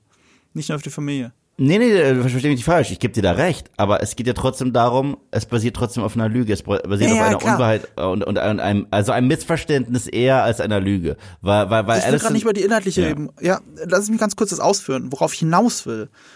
Du kannst jetzt diese King of the North Moment, den kannst du jetzt aufbrechen auf beide Krönungen. Mhm. Weil der King of the North Moment, der ja immer noch einer der schönsten Momente in Game of Thrones ist, der fängt damit an, dass alle Leute sich hinknien und den König erklären. Dann stehen alle Leute auf und jubeln und strecken die Schwerter in die Luft. Beim Green Council hast du nur Menschen, die stehen und die Hände und die Schwerter in die Luft halten. Mhm. Und beim äh, bei der Black Queen hast du nur Menschen, die sich hinknien.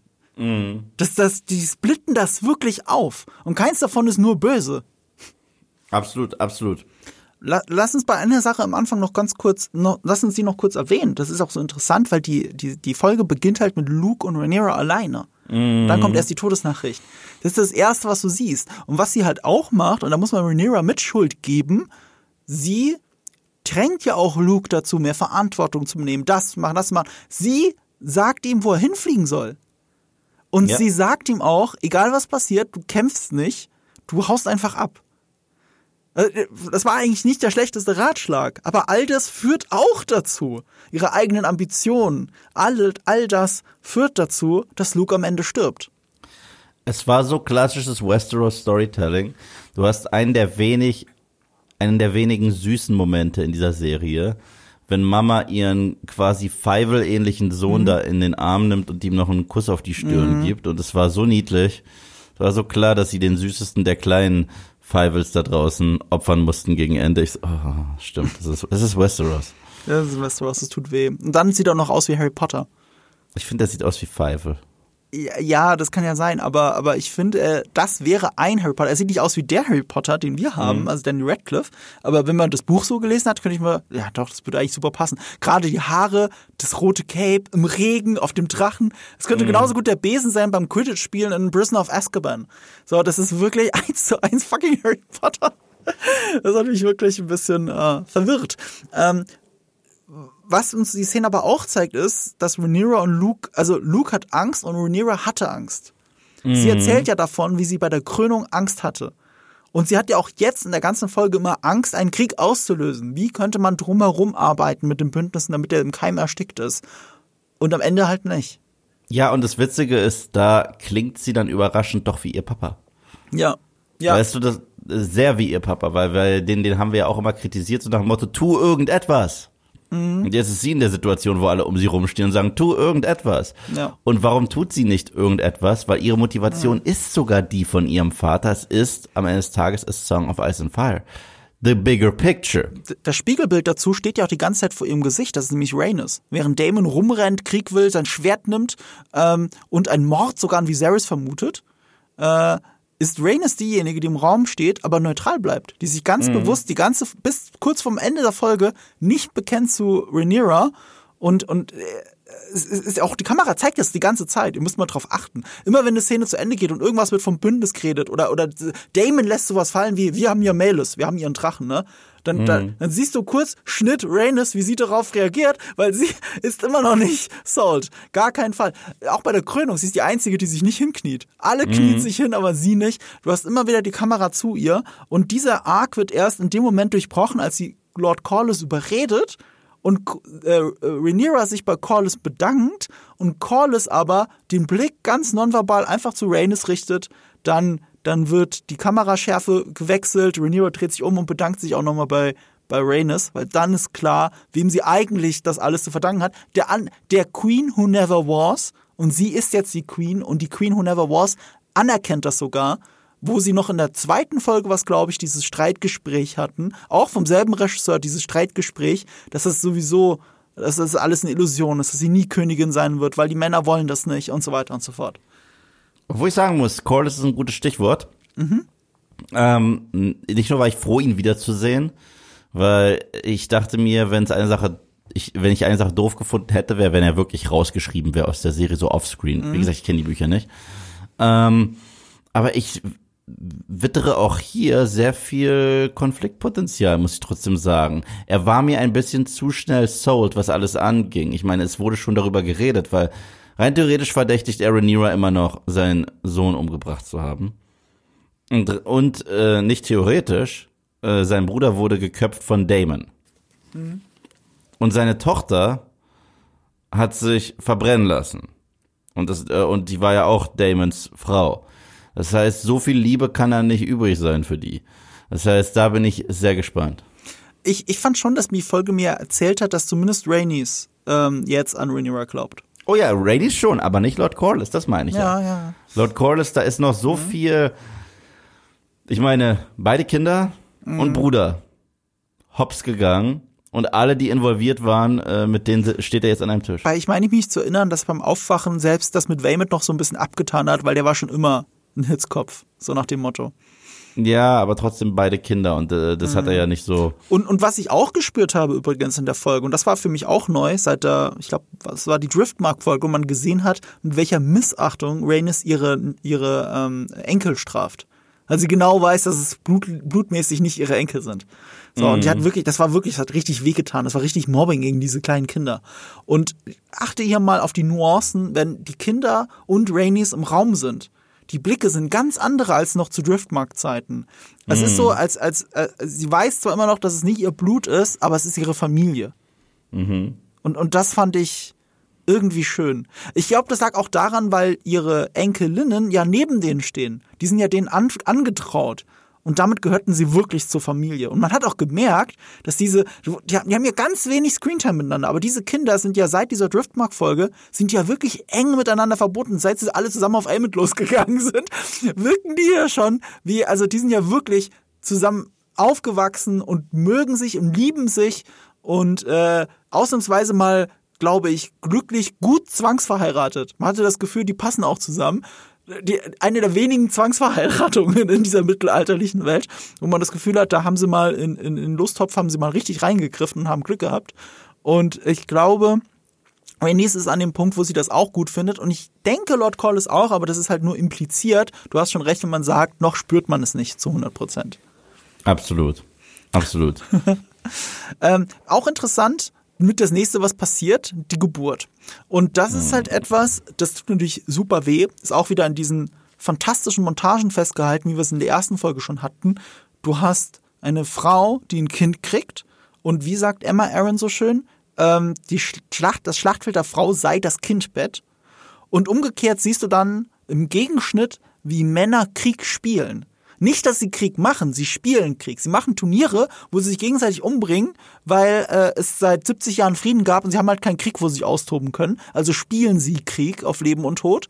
Und parallel dazu hat es bei dieser Geburt Damon, wie er Kriegsvorbereitungen trifft und plant und die Leuten, den Leuten sagt, was sie tun sollen. Und die Dragonkeeper sollen Rüstungen anziehen, das sind Capable Fighters und so. Nee, die, die sollen sich bereit machen, so rum. Also, das ist, das ist eine sehr schöne Rückbesinnung auf die erste Folge mit einem entscheidenden Unterschied. Ja, dem Matchcut zum Drachen. Den auch. Den habe ich nicht mal gemeint, aber der ist krass, stimmt. Denn der verändert für mich das Ganze äh, viel mehr, mhm. weil du hast, äh, weil, weil das hier waren keine Matchcuts. Matchcuts waren es damals mhm. in der ersten Folge, mhm. zwischen der Schwangerschaft und dem Turnier. Mhm. Die Matchcuts hier zwischen der, den Wehen, die einsetzen, mhm. sind immer wieder zu einer Drachenmama. Mhm. Und das gibt dem Ganzen etwas, ein, ein ganz anderes Gefühl. Ja, was Animalisches, was Ur-Targaryen. Emma Aaron ist ja nun auch nur eine halbe Targaryen. Ja gut, sie ist ja nur noch weniger Targaryen, wenn du so rechnest. Aber sie heißt auch Emma Aaron. Sie heißt ja nicht mal Emma Targaryen.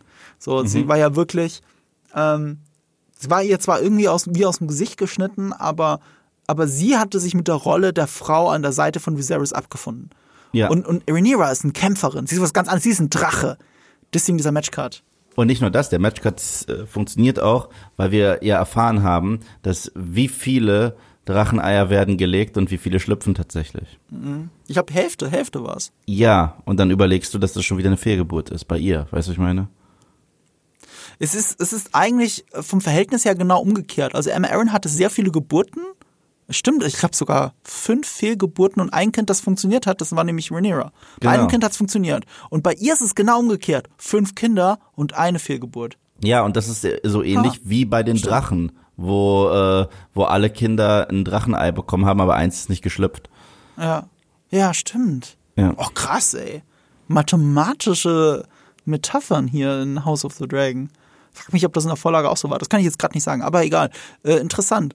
Ähm, ich ich sehe da noch was anderes. Und zwar, Emma Aaron liegt im Bett und also Viserys ist neben ihr mhm. und Viserys ist ja derjenige, der dann diese Geburt einleiten lässt. Dann, dann rushen ja wirklich äh, vier Schwestern oder so zu ihr und halten sie fest an den Gliedern. Ja, und sie macht es komplett allein. Das ist genau das Gegenteil. Mhm. Damon ist nicht da, sie macht es alleine. Und als die Schwestern zu ihr wollen, winkt sie sie weg. Mhm. Und sie liegt dann auch nicht im Kindbett. Sie kriegt diese Geburt halb sitzend neben dem Bett. Ja. Also das ist, also noch mehr Gegenteil geht ja gar nicht. Ja. Aber die, aber die Kausalität ist natürlich die gleiche. Nämlich, das führt zu einer Krönung von Rhaenyra. Also es war ja mehr oder weniger eine Krönung in der ersten Folge. Es war mhm. nicht die Krönung, aber es war eine Krönung. Und als das Kind im Tod auf die Welt gekommen ist, wickelt sie es auch noch selber ein. Ja. Und das spiegelt ein bisschen das, was wir in der Folge davor gesehen haben bei Green Council, als Alicent mit im Raum ist, als Viserys eingewickelt ja, wird. Ja, ja, total, total. Ja. Mit einem wichtigen Gegenstand, nämlich Alicent nimmt die Krone und legt sie ihm so auf den Leichnam drauf. Mhm. Und hier ist es so, du hast dann die Beerdigung und dann kommt die Krone zu dieser Beerdigung, nämlich in Form von Sir Eric, der ja. mit dem etwas längeren Bart als Arik, der Sir Arik, der bei den Greens, äh, den Greens treu geblieben ist. Ich kann da keinen Unterschied sehen zwischen den beiden. Es ist, der Bart ist leicht länger bei Sir Eric. Das bilde ich mir zumindest ein, wenn man die zwei nebeneinander sieht. Aber gut, das ist ja der Punkt dann bei den beiden eineiigen Zwillingen, dass du die zwei nicht auseinanderhalten kannst. Mhm. Aber umso interessanter, ich meine, das ist halt eine große Metapher für alles, was wir sehen. Ich meine, mehr blutsverwandt als eineiige Zwillinge geht ja nicht, weil sie die gleiche DNA haben.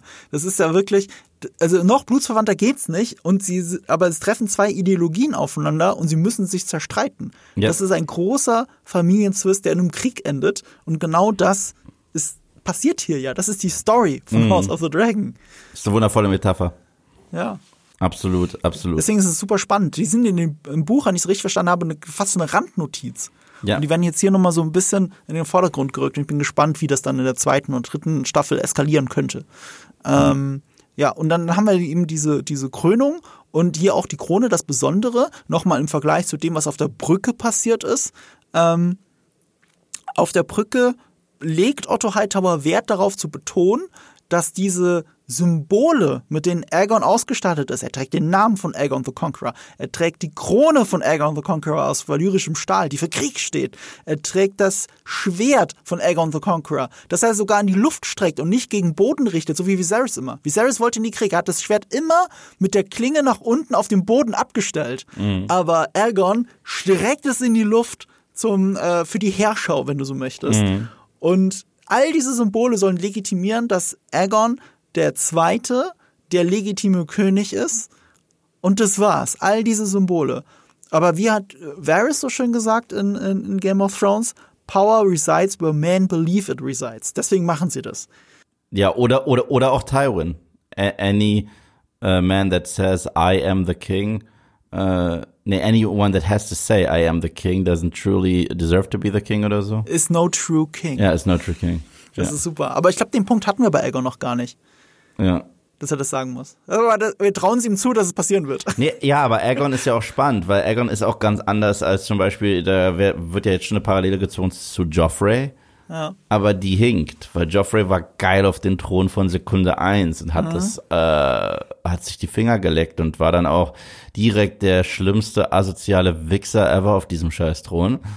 Und Aegon wollte wegrennen vor dieser Verantwortung, weil er ganz genau weiß, zum Beispiel, sein Bruder Aemond ist viel besser geeignet. Er hat keinen Bock, er sagt, komm, lass mich doch auch einfach verschwinden und so weiter. Sagt er, ihr wollt das doch gar nicht, ihr wollt es. Und erst als er dieses ganze Publikum sieht, merkst du, dass dann diese Herrshow, von der du gerade äh, gesprochen hast, die kam ja aus der Laune heraus, weil er gesehen hat, oh, okay, das ist das Publikum und das und so mhm. kann das funktionieren. Okay, aber es war ja nicht so, oh, ladies and gentlemen, mein Moment ist gekommen. Jetzt gleich gebe ich euch eine Show, mhm. weißt du? Ja, das, das macht ihn tatsächlich ein bisschen interessanter. Ja. Ähm, und wie gesagt, er ist das komplette Gegenteil von Rhaenyra und ihren Motiven und ihren Symbolen, weil sie kriegt die Krone von Viserys, von ihrem Vater. Ja. Und das ist die Krone von Jay Harris, seinem Großvater. Mhm. Und diese Krone steht eben seit 100 Jahren für Frieden. Mhm. Und die Krone von ähm, Aegon the Conqueror, steht, die steht Krieg. eben für Krieg, ja. für Eroberung. Und du hast diese zwei Sachen jetzt nebeneinander liegen. Du hast noch eine andere Parallele, die diese, diese Folge aufmacht, die mit diesen Symbolen zu tun hat, nämlich die Drachen. Vhagar, der Drache von Aemond, ist der Drache von Visenya, der Schwester von Aegon the Conqueror. Mhm. Also mit diesem Drachen, mit einem dieser drei Drachen, hat er ganz Westeros erobert. Mit diesen drei Drachen. Vhagar war dabei. Er ist auch ein Symbol dafür. Und der Drache, den, den äh, gegen Ende der Folge Damon rekrutiert, sag ich mal dazu, das ist Vermithor. Der hat seit 30 Jahren keinen Reiter mehr, weil dieser Reiter ist gestorben, das war Jaehaerys. Mm. Jaehaerys der Erste, der, der, der König des Friedens, der mit Vermithor nie in einen Krieg ziehen musste, dieser Drache wird dann von ihnen rekrutiert. Das ist der zweitälteste Drache dieser Welt, der zweitgrößte Drache dieser Welt, weil die Drachen nie aufhören zu wachsen, deswegen werden sie immer größer, bis sie sterben. Und der ist gleichzeitig Symbol des Friedens und ist jetzt bei Rhaenyra. Also du hast wirklich Krone an Krone, Drache an Drache, Schwert an Schwert. Es, ist, es hört nicht auf mit den Gleichnissen hier.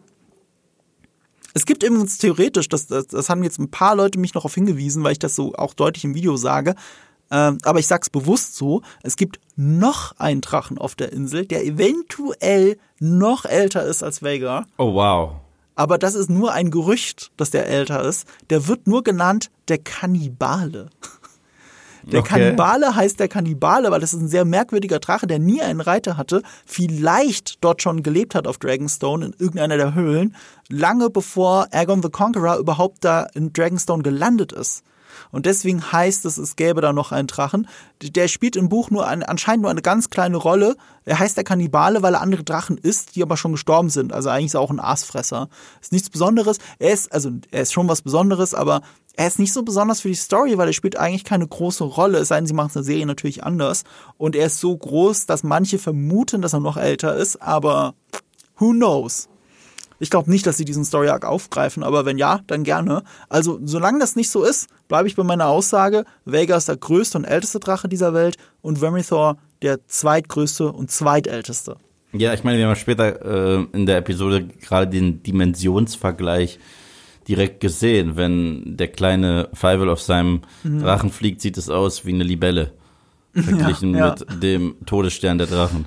Ja. Und die haben jetzt aber den anderen Todesstern rekrutiert. Übrigens auch eine sehr geile Szene, weil ich liebe es, wie Matt Smith, aka Damon Targaryen, Da singt? der Fackel singt und also mit diesem Lullaby ist das ja eigentlich, ne? Mit diesem Schlaf Schlafliedchen oder was das ist. Ja, es ist so gut, diese Szene. Ich krieg Ja. richtig Gänsehaut davon. Und gleichzeitig siehst du, dass er Schiss hat. Also du siehst, Ja. dass das äh, er hat sich die braunen Hosen angezogen. so und äh, und und, und ich habe hier auch krass an die Szene denken müssen, wo Tyrion damals äh, die Drachen von Daenerys, ja, ja, ja. wo er zumindest noch äh, ehrlich genug war zu sagen, äh, wenn ich sowas nochmal tue, Varys, dann schlag mir ins Gesicht. So. Mhm. Und ich muss da krass dran denken. Und es macht ja auch Damon, ohne Rhaenyra davon zu erzählen erstmal. Er sagt ja immer nur, wir haben Drachen. Ja, ja. Und dann rekrutiert er einfach den zweitgrößten dieser Welt. Mehr oder weniger. Er braucht ja immer noch einen Reiter für ihn. Aber das ist auf jeden Fall der große Schlachtplan von ihm. Wir haben gehört, Harrenhal wird wichtig, weil er das als Basis will für, äh, weil es groß genug ist für all die Drachen. Und ich finde Harrenhal eh immer schon super spannend seit der zweiten Staffel Game of Thrones. Wie du gesagt hast, in dem Moment, wo das Ensemble nach vorne kam, wurde Game of Thrones auch noch mal noch spannender. Und Alison Harrenhal zwischen Tywin und, und, äh, und Arya gehört zu meinen Lieblingsmomenten in der zweiten Staffel. Ja, wo sie der Cupbearer ist. Ja, genau. Ja. Es ist so spannend, es sind so gute Dialoge. Ähm, und ja, das sollte anscheinend nochmal wichtig werden, die Suche nach Drachenreitern, weil äh, so viele Targaryens können sie gar nicht nachzeugen, wie sie Drachenreiter brauchen. So viele Drachen haben sie ja. Also das, das ist, glaube ich, alles super, super spannend. Und Vermithor steht auch so ein bisschen dafür.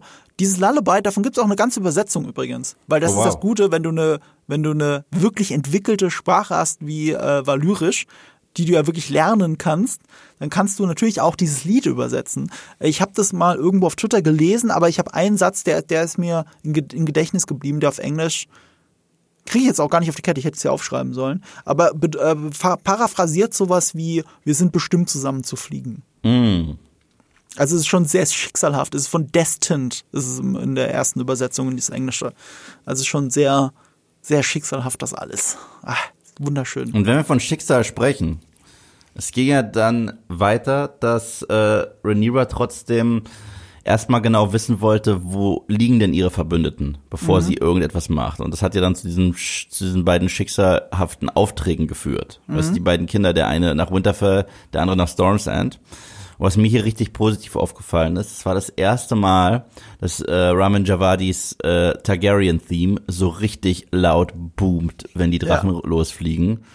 Ich hatte Gänsehaut, wirklich durch den ganzen Körper. Das war das letzte Mal, dass ich das so gehört habe, war als Danny nach Westeros äh, reiste mit den Unsullied und Tyrion und ihren drei Drachen. Meine Güte.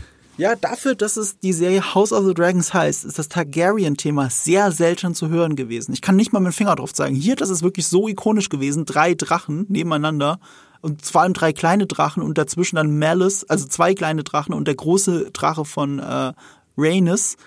Äh, Und das steht ja auch für ein Bündnis, auch, auch wieder, ne? Auf einmal kann sie mit ihren Enkeln. Und das ist ja auch irgendwie ein schöner Moment. Und da drüber das Targaryen-Thema knallen, das ist etwas, was mir für immer im Gedächtnis bleiben wird. Ich weiß gar nicht mehr, wo es noch in der Serie war. Es wurde schon mal leicht angedeutet in der Pilotfolge. Tatsächlich. In der Pilotfolge. Ach, als sie äh, mit dem Drachen über King's Landing fliegt. Genau. Aha, ja, ja. Aber hier, aber hier boomt es halt richtig. Ich find's gut, dass sie damit sehr sparsam Mhm. umgehen.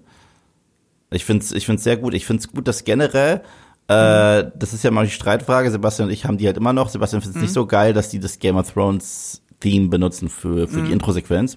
Ich find's okay. Aber generell bin ich krass zufrieden, dass der Großteil des Scores komplett originell ist. Ja. Komplett neue Tracks sind, das ist was cool ist und die bleiben halt auch alle im Kopf, was man auch nochmal schaffen muss. Ähm, aber wenn dann die alten Thematiken kommen, dann passen sie halt auch thematisch gerade zur Szene und fühlen sich nicht an wie bescheuerter Fanservice. Mein Lieblingsthema ist auch das, dass man eine Krönung hört. Dieses, ich sag mal, Rhaenyra's Theme ist das eigentlich. Ich weiß nicht, wie es jetzt heißt. Den Soundtrack gibt es mittlerweile auf Spotify, ganz frisch. Ähm, müsste ich noch mal reinhören, wie es dann wirklich heißt. Und dieses Thema ist so interessant, weil es wird an vielen Stellen, wo man ein Leitmotiv benutzen würde, nicht benutzt. Es wird eben nicht immer benutzt, wenn Rhaenyra vorkommt. Zum Beispiel umgekehrt, das Targaryen-Thema wird bei Daenerys die ganze Zeit benutzt. In allen acht Staffeln Game of Thrones. Ja, aber es macht auch Sinn.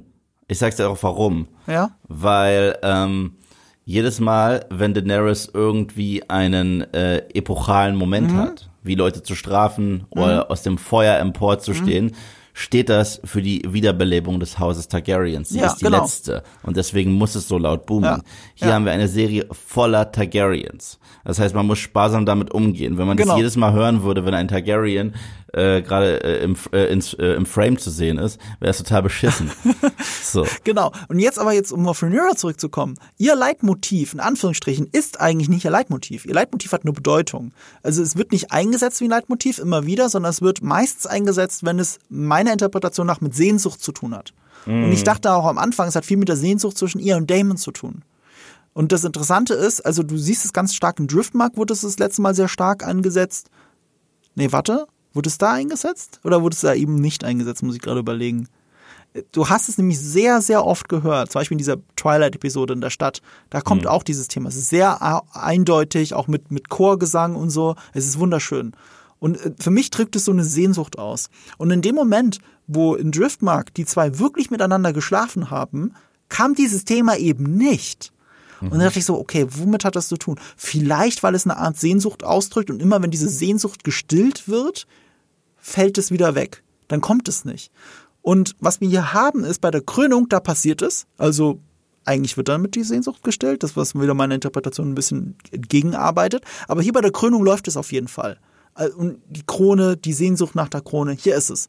Und ganz am Ende dieser Episode läuft es wieder. Aber es wird zerstört von Ramin Javadi. Du merkst, wie die Musikinstrumente dann da rausgehen. Ich weiß gar nicht, wie man das nennt, aber gerade bei Streichinstrumenten, wenn die dann so verzerren, so das Thema spielt und das Thema ge- geht gleichzeitig in dieser Sekunde kaputt. Und für mich ist es dann dieses, wenn es bis hierhin Sehnsucht ausgedrückt hat, dann wird hier der Preis der Sehnsucht eingefordert. Weil den gab es bisher noch nicht. Das ist der Preis. Luke stirbt. Ja. Und deswegen ist die musikalische Untermalung so unfassbar genial von Ramin Javadi. Es ist übrigens eines meiner liebsten Konzerterlebnisse, die ich je hatte. Game of Thrones in Concert? Ja, hier in München war das. Ramin Javadi war hier ähm, und hat es gespielt im äh, Olympiapark, äh, in der Olympiahalle. Wahnsinnig, wahnsinnig viel Publikum, wahnsinnig groß, ist unfassbar geil. Das war zum Zeitpunkt der siebten Staffel, glaube ich, Game of Thrones. Kurz vor der siebten Staffel vielleicht sogar. Und äh, also das heißt, alle haben die Serie noch geliebt. Es gab keinen Hass. Und, äh, und die Melodien waren fantastisch und ich würde mir das jederzeit nochmal angucken. Und es ist ein sehr teurer Spaß, aber es, ich kann es jedem nur empfehlen. Ist auch deswegen cool, weil Ramin Javadi ja Deutscher ist und dann auf einmal alles auf Deutsch moderieren kann und, und das für ihn auch nochmal so komisch ist, wieder Deutsch reden zu können. Das finde ich äh, alles, alles, alles sehr schön. Möchte ich nur nochmal an der Stelle empfehlen. Na gut, aber man muss auch dazu sagen, selbst bei den schwachen und enttäuschenden Momenten von Game of Thrones, die Musik hat nie dazugehört. Die Immer. Musik hat immer abgeliefert. Also Genau. selbst bei meiner fettesten Enttäuschung in ganz Game of Thrones The Long Night, ich liebe die Musik. Ich liebe dieses Stück, das auch im entscheidenden Moment kommt, das ist großartig. Aber ich mag halt die Folge nicht. So, aber das ist was anderes. Unterschreibe ich. Das ist so ähnlich wie mit, mit John Williams und Star Wars. So, äh, ganz egal, wie du zu den Prequels stehst. Ich glaube, jeder mag Duel of the Fates. Da, okay, da wird mich was interessieren, auch wenn der Episode 8 bei uns das Tabuthema ist. Aber äh, was ich an Episode 8 sehr schätze, Die ist Musik? Die, ja, die, die Intention von Ryan Johnson, dass äh, The Last Jedi wie eine Oper ist. Und dafür gibt's auch, den habe ich leider noch nicht gesehen, aber es gibt auf iTunes, glaube ich, kannst du Episode 8 runterladen und kaufen als Operversion. Du hörst nur Musik und siehst nur Bilder. Keine Soundeffekte, keine Dialoge, nichts. Es ist nur Musik, weil, weil dieser Film wirklich durchgehend von Musik begleitet ist und dann wie eine Oper funktioniert. Und das war so intendiert und das finde ich so faszinierend. Ich würde diesen Film wirklich gerne mal so sehen. Wie stehst du denn dann zu der Musik, zu dieser operhaften Musik von The Last Jedi? Generell, ich, ich bin ein großer Fan äh, durchgehend von den Scores von äh, John Williams. Ich muss gleichzeitig sagen, es gibt bei Last Jedi so ein Stück, das wirklich stark ist. Das ist das neues Stück. Das ist, wenn Luke Skywalker tatsächlich da rauskommt aus der Höhle. Das ist ein sehr starkes Stück. Äh, ansonsten ähm, gibt es ja die, diese neue Rose-Musik. Die gibt es. Und dann gibt es die Musik auf Cantobite, aber die ist halt beschissen, weil sie passt halt perfekt zu dem beschissenen Szenario. Aber äh, das ist deswegen, das, das juckt mich nicht. Ähm, ich muss sagen, wenn es um John Williams Scores bei Star Wars geht, da sage ich was Kontroverses, aber seine Musik in den Prequels sind sein Höhepunkt hier in Star Wars. Finde ich wirklich. Weil ähm, dass, äh, dass das meiste trotzdem aus den Sequels an Musik ist, ähm, äh, ist ähm, recycelt. Ich liebe Kyle Rens Musik, die ist toll. Ich liebe Rays Musik, die ist toll. Und die bleiben halt auch wirklich, wirklich im Kopf. Aber in, ähm, äh, in den Prequels, ich kann mich wirklich an alles erinnern, ob dieses Across the Stars Thema von Padme und Anakin, so sehr ich die Beziehung scheiße fand. Ich liebe die Musik davon. Äh, und ein krass unterschätztes Stück, finde ich, in ganz Star Wars und das in den Sequels, ist in Rise of Skywalker. Ich liebe den Übergang vom Title Crawl zu Kylo Rens Reise nach Exegol. Das ist mhm. eins der besten musikalischen Stücke seit langem in Star Wars. Hm. Das muss man noch mal drauf achten. Ja, ich muss mir das mal anschauen. Das Geile ist, selbst wenn du das suchst irgendwo, äh, YouTube Complete Score, ist dieser Übergang nicht mal richtig mit drin. Weil das ist einer der besten Übergänge. Ich liebe ja generell, dass in den meisten Star Wars Filmen hast du danach diesen, äh, du hast den Title Crawl und das ist und dann geht der andere Song los. Und da muss ich ausnahmsweise sagen, da ist bei JJs Film das am kreativsten. Nur musikalisch gelöst. So, weil, weil, weil, weil Ryan Johnson lässt äh, das, äh, den Opening Crawl komplett ausspielen, komplett. Mhm. Also auch mit diesen paar ominösen Noten am mhm. Ende. Das lässt JJ nicht, weder bei Force Awakens noch bei Rise of Skywalker, sondern springt direkt in ein ganz neues Thema rein, was dich halt wirklich packt. Aber es passt halt auch zum ADS von JJ Abrams. aber, äh, aber, aber, aber hier funktioniert es richtig, richtig gut. Das ist echt ein guter Punkt. Das, ich werde mir das mal anschauen. Ja, da muss man echt drauf achten. Also, also gerade wenn man so ein musikalisches Ort, ich, ich liebe, liebe, liebe, liebe den äh, Eröffnungsscore von Rise of Skywalker. Wow, Liebe. das sind jetzt Sachen, die ich nicht, die, ich nicht vermutet hätte. Aber ich bin bei dir, äh, äh, hier, Luke, äh, wenn ich von dieser Operngeschichte rede, muss ich immer an Luke denken, wie er aus diesen, äh, in dieses, aus diesen Trümmern da rausgeht mhm. und äh, auf die großen AT-AT, die nicht AT-AT heißen, zu, äh, zuläuft. Gorilla. Ja, wie waren. Die heißen Gorillas. Ja, aber das ist der Spitzname, aber wie heißt der richtige Name? Ach, egal. Ich glaube, die heißen Gorillas, weil es auch Affen in Star Wars gibt. Spätestens seit Rise of Skywalker gibt es ja wirklich Schimpansen, die äh, Waffen schmieden, weißt du noch? Dieser eine Schimpanse? Das hatte ich vergessen. Der ist einfach aus Rise of the Planet of the Apes. Den haben die da geklaut und der macht jetzt Waffen für Kylo. Finde ich toll. Das ist einfach ein Affe. Ich, ich habe so vieles aus Episode 9 verdrängt. Weil es, es, es, es gibt sehr viele Sachen in Star Wars, die sind immer kreativ, wo du sagst, ich weiß, mhm. woran mhm. ihr euch orientiert, aber es ist halt euer Star Wars Spin. Weißt du? So wie die Cantina Bar. Mhm. Ist keine Kneipe, wie wir sie kennen. Ah, es ist angelehnt an eine Kneipe. Mhm. Ah, das ist ein verfickter Affe. Das ist so ein Affe, das ist ein Schimpanse. Mhm. Mit einer Maske. Okay. Worauf wollen wir noch reden? äh, lass uns, ähm, ich glaube, bevor wir ins Finale dieser Folge eintreten, ja, können wir noch bitte. ganz kurz einen Moment aus der Brücke aufgreifen. Ja, bitte. Äh, nämlich das mit der Buchseite. Oh ja. Wofür das ja, steht. Das, ja, ist, ja. das ist sehr schön. Also, äh, das, das, das, das, das widerspricht wohl auch sehr der Vorlage. Ich glaube, da eskaliert die Situation, indem Rhaenyra sagt, ähm, gib mir entweder den Thron oder den Kopf von Aegon, irgendwie sowas. Ähm, und, und hier kriegt sie eben diese Buchseite in die Hand gedrückt und muss heulen, wenn sie die sieht. Und das aus mehreren Gründen. Zum einen, das hätte ich auch Alicent nicht zugetraut, weil ich ja Alicent, die Serie hat mir mich bei Alicent ja zwischenzeitlich verloren. Aber sie hat diese Seite aufgehoben. Rhaenyra in der ersten Folge reißt diese Seite aus diesem Buch. Und, äh, und für Alicent ist das so, das kannst du nicht machen, weil ja Regelbrüche für sie immer das Schlimmste sind. Das ist ja mhm. dieser, dieser äh, Hood of Righteousness, wie sie gesagt hat, mhm. ähm, wie Rhaenyra gesagt hat, unter dem sie sich immer versteckt. Das ist so ungewöhnlich, dass sie diese Seite aufgehoben hat für so einen Moment. Äh, dann ist es ein Moment gewesen in Godswood, wo Rhaenyra mit dem Kopf auf dem Schoß von Alicent mhm. lag und auch noch wortwörtlich gesagt hat, ich möchte, dass das hier nie zu Ende geht. Jetzt, wo ich gerade bin, ist es super im Leben. Das soll hier nie zu Ende gehen. Wir zwei zusammen im Godswood und chillen, um es mal zu übersetzen. Das soll nie zu Ende gehen. Godswood und Chill. Godswood und Chill. HBO und Chill. Ähm, und das dritte ist, in der Seite selber geht es ja um Nymeria. Und Nymeria, die Kriegerprinzessin, auch Vorbild von Arya, die ist mit ihrer Flotte rüber nach Westeros bei den Dornish unten gelandet, hat dann ihre eigene Flotte verbrannt. und darüber reden die zwei ja auch. Sie hat es gemacht, damit das Volk wirklich zu einem Neuanfang gezwungen ist, damit es kein Zurück gibt. Oder umgekehrt, damit es, also es ist halt ein Neuanfang.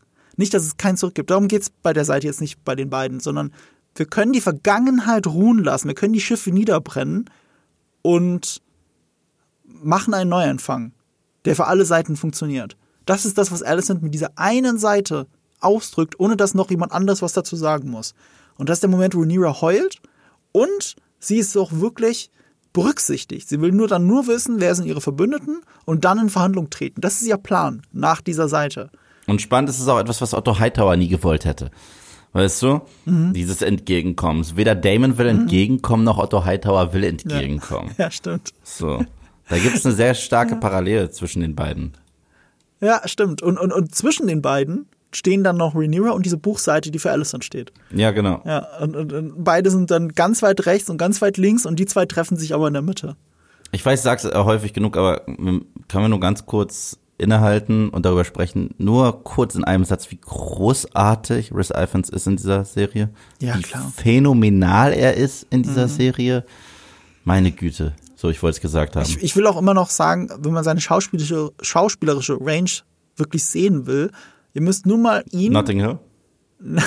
ihr müsst ihn nebenhalten, neben irgendeiner anderen Rolle, die er je gespielt hat. Und ich möchte behaupten, sein Rasputin in The King's Man, in dem Kingsman Prequel der ist Rasputin da drin. Und es, das, das haut mich aus den Socken, dass, dass es derselbe Schauspieler ist. Ja, ist er nicht auch in Notting Hill? Kennst du ihn? Ja, natürlich, das war seine Durchbruchrolle. Der war der Mitbewohner von Hugh Grant. Ja, der da auch in Unterhose tanzt. Ja, Super. ja, genau. Das, äh, viel größere Kontraste findest du einfach nicht mehr. ja, ja er, ist, er ist der Hammer. Dann, äh, ja, gehen wir, gehen wir nach Storm's End.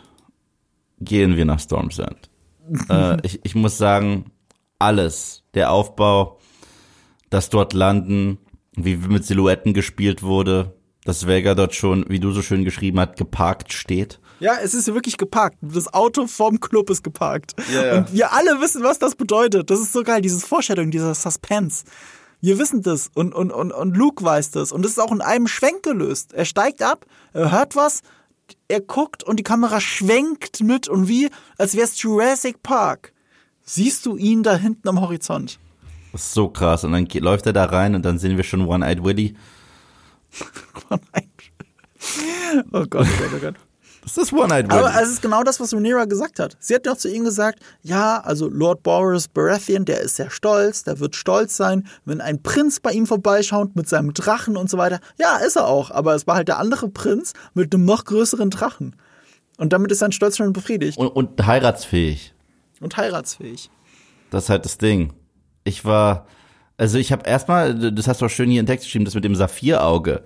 Mhm. Ich habe erstmal gar nicht gesehen, was ist das Blaues in seinem Auge? Ich fand das richtig komisch, aber ich fand das sehr stylisch, überraschend. Es ist mega stylisch. Also es sah auch viel besser aus, als ich es mir ausge ausgemalt hätte, weil eigentlich läuft Aemon Targaryen nur so rum. Also mhm. in der Vorlage läuft er immer mit dem Saphirauge rum und bei gesellschaftlichen Anlässen, um die Frauen nicht zu verschrecken und mit seinen Narben und so weiter, da zieht er eine Klappe an. Aber hier machen sie es genau umgekehrt, weil du kannst noch so viel Budget haben, irgendwann ist auch mal gut. Anscheinend, mhm. weil das ist ein teurer Shot, glaube ich. Das ist, das ist schon CGI, würde ich behaupten. Absolut, absolut. Also sagte ich jetzt und übermorgen kommt ein Behind the Scenes raus, dass er da eine riesige Kontaktlinse getragen hat. Das glaube ich aber nicht. Nee. Das würde nur Christian Bale machen. Der würde sich wirklich das Auge rausschneiden und sagen, to get into character, I had to remove my eye. It's just an eye, I had another one. And I got a dragon for it. Acting is living. I had to remove my eye to feel. Gott, du kannst den echt gut nachmachen. Und ähm, ich fand, äh, ja, das war auch die erste Szene seit, also seit ähm, dem wir den, den Schauspielerwechsel haben, wo Amond nicht mehr so pragmatisch war. Wie meinst du das? Wo er sich von seinen Gefühlen hat leiten lassen. Weißt du, ich meine? Weil wir haben ihn schon im Turnier gesehen, da wusste er ganz genau, mhm. also äh, im Trainingskampf, wann er aufhören soll. Wir haben schon gesehen, wie er mit seinem Bruder spricht und wie er sich generell äh, verhält. Er kann zwar auch provozierend wirken am mhm. Tisch, aber zieht es nicht bis zum Ende durch. Und hier sieht er diesen kleinen Jungen, weiß, was für ein Konflikt äh, bevorsteht und da sagt er, okay, fuck it, die haben mein Auge genommen. Da würde ich dagegen halten, ich finde, er ist immer noch so pragmatisch im Sinne von, er zieht nicht durch, was du gerade gesagt hast. Ja, er, zieht, er zieht ja auch zum Schluss nicht durch, nicht, aber ja. diesmal ist es wie ein Kinderstreich, Ja. der zu weit geht. ja, genau. Weißt du, er geht diesen einen Schritt ein bisschen weiter. Das ist ja immer zwischen denen, dieser Kinderstreich, der zu weit geht. Das fängt ja schon beim Schwein an, weil es diese Nachwirkung hat, dieses Mobbing. Und wenn er ihm da das Messer hinwirft, ich dachte ganz kurz, kleiner Pfeil, wirst du jetzt wirklich das Auge auspieken? Es ist, es halt äh, der Segen für mich bei Game of Thrones und bei House of the Dragon. Ich habe die Bücher nie gelesen. Das heißt, ich weiß nicht, was passieren kann. Rein Ja. theoretisch kann Robert Baratheon in die Zeit reisen und sagen, ich will noch mal pissen. So, das kann alles passieren. Es, gut, dass du das, gut, dass du den Vergleich gerade bringst, weil jetzt sehen wir ein bisschen, äh, woher Robert seine Attitüde hat in der Familie. Extrem, ja. Also Lord Boris nicht zu verwechseln mit Lord Bormond. Das ist nämlich die- sein Vater, den wir in, den ersten, in der ersten Folge gesehen haben, der für Rhaenys in diesem Turnier kämpft und da ein treuer Anhänger von Rhaenys ist. Also er nennt sie sogar The Queen Who Never Was, um Viserys zu beleidigen. Und Viserys ist ja auch wirklich, also er ist nicht beleidigt davon, aber, aber Otto Hightower lehnt sich zu ihm rüber und sagt, soll man ihm die Zunge rausschneiden. Und dann sagt Viserys, also äh, sehr bezeichnend, äh, Zungen werden nicht Zungen werden nicht verändern, äh, werden die Thronreihenfolge nicht verändern. Rausgeschnittene Zungen werden das nicht verändern. Was witzig ist, weil das wollte er bei Waymond dann später. Ich schneide die Zunge daraus dafür. Erneut Parallele zu Tyrion, mein Lieblingszitat aus ganz Game of Thrones. Was hat er nochmal gesagt? Er hat gesagt, einem Mann die Zunge rauszuschneiden, zeigt nicht, wie mächtig du bist, es zeigt nur so, wie viel Angst du hast, was er sagen könnte. Oh, stimmt, ja, das ist super. Ja, stimmt, das stimmt dann auch, das trifft auch auf Viserys dann zu, in dem Moment, wo er es bei Waymond haben wollte. Äh, und äh, Lord Bombard haben wir auch nochmal gesehen in, äh, ich sag immer noch die Twilight-Folge. Die fängt nämlich damit an. Das ist in den Hallen von ihm äh, mit Rhaenyra, die diese ganzen Tro äh, äh, äh, ähm, diese ganzen Anwärter. Ehemann-Anwärter interviewt. Wo er auch der kleine, der, der kleine Oliver Twister den einhielt. Genau, und das ist aber auch so ein bisschen der Punkt. Warum ist das so? Die Brackens und die Blackwoods, so heißen die zwei Familien, die haben einen so langen Familienstreit schon miteinander, dass sie nicht mal mehr wissen, warum.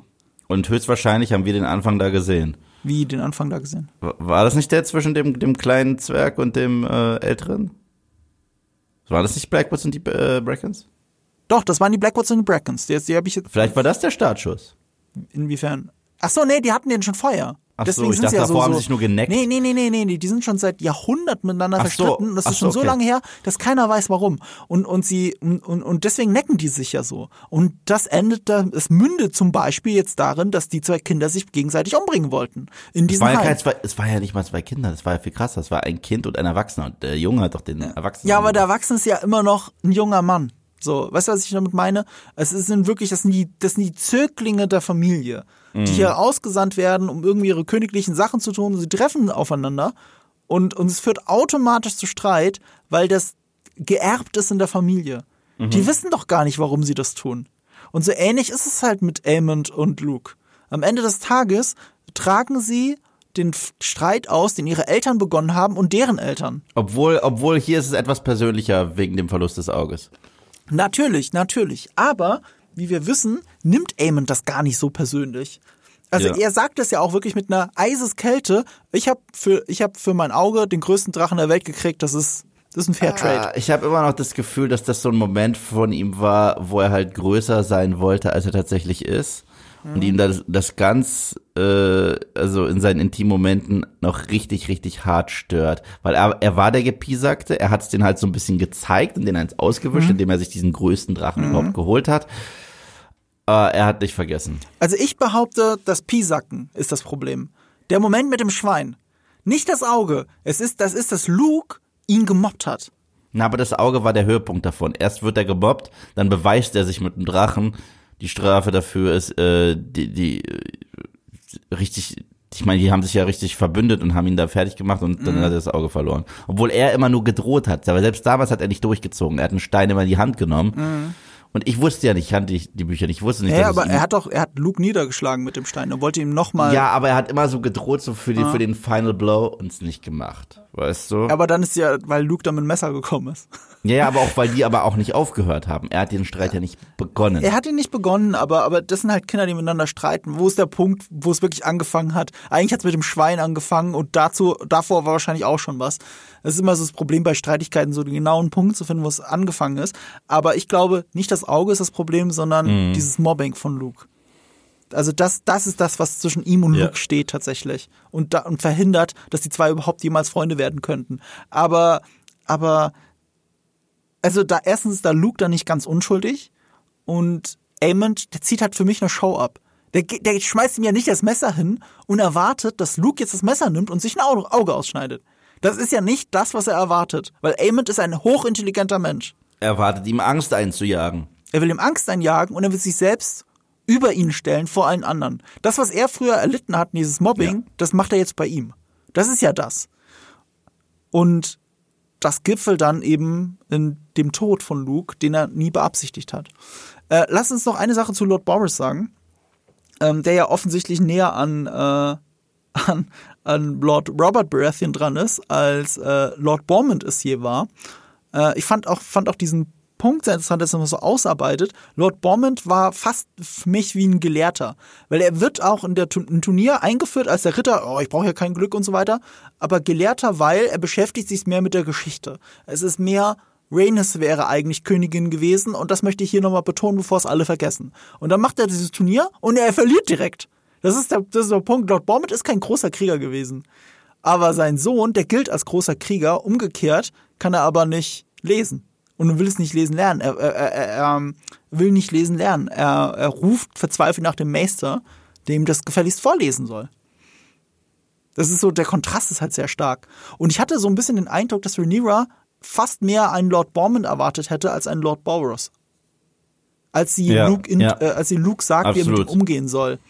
Offensichtlich hat sie das völlig falsch eingeschätzt. Und damit ist auch ein Fehler von ihr, so ein bisschen, dann den kleinen Luke dahin zu schicken. Und deswegen, erneut, ich kenne die Vorlage nicht. Ich weiß auch nicht, wie sehr er sich verschätzt hat in Winterfell. Was da noch passieren könnte. Ach so. nee, nee, da sag ich nichts zu. Äh, also ich weiß es im Detail auch nicht. Aber äh, das, es, ist, es ist schön, dass Winterfell zurückkommt und, und äh, das Prinzip der Starks. Ich meine, das wird ja auch hier besprochen, so dieses, äh, wie war's am Tisch? Ein Stark würde nie seinen Eid brechen. So, aber gut, ist ja die Frage, wie man diesen Eid jetzt wirklich geleistet hat am Ende des Tages. Und es war ja auch der Vater und nicht der Sohn. Und äh, wie wir ja wissen, und das ist so bezeichnend, sie reden ja von den Tullys, den Baratheons und den Starks. Sie zählt auf diese eingeschworenen Lords. Und das sind genau die drei Häuser, die die Rädelsführer waren bei Robert's Rebellion. Also Haus Aaron kommt noch dazu, aber das ist ihr Ja. eigenes Haus von, von der Mutter. Aber, aber diese drei Häuser plus die Aarons, die haben die Targaryens gestürzt. Zusammen noch mit der Hilfe, Hilfe von einer, von einem gewissen Herrn Lannister. Ja, natürlich, aber das kommt sehr spät erst. Also äh, Lannister Ja. ist ja ein Opportunist. Der ist erst, er hat erst die Seiten gewechselt in dem Moment, wo es für ihn opportun war, das auch zu tun. Vorher hat er das nicht gemacht.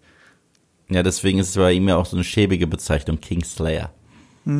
Es kommt noch eine äh, es kommt noch eine Ebene dazu von Lord Boris, die man hier nicht rausliest, die aber aus dem Buch hervorgeht.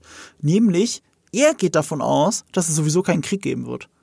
Also er glaubt, weil er vier Töchter hat und diese vier Töchter, wenn die streiten, ähm, sobald sie sehen, dass sie nicht gewinnen können, ist der Streit schnell niedergelegt. Und er glaubt, wenn er jetzt einer der beiden Seiten sich zu, der, zu, sich zu einer der beiden Seiten bekennt, vor allem zu der Seite bekennt, die dann mutmaßlich gewinnen würde, dann ist der Krieg eh vorbei. Das war's dann schon. Es gibt kein Blutvergießen dann.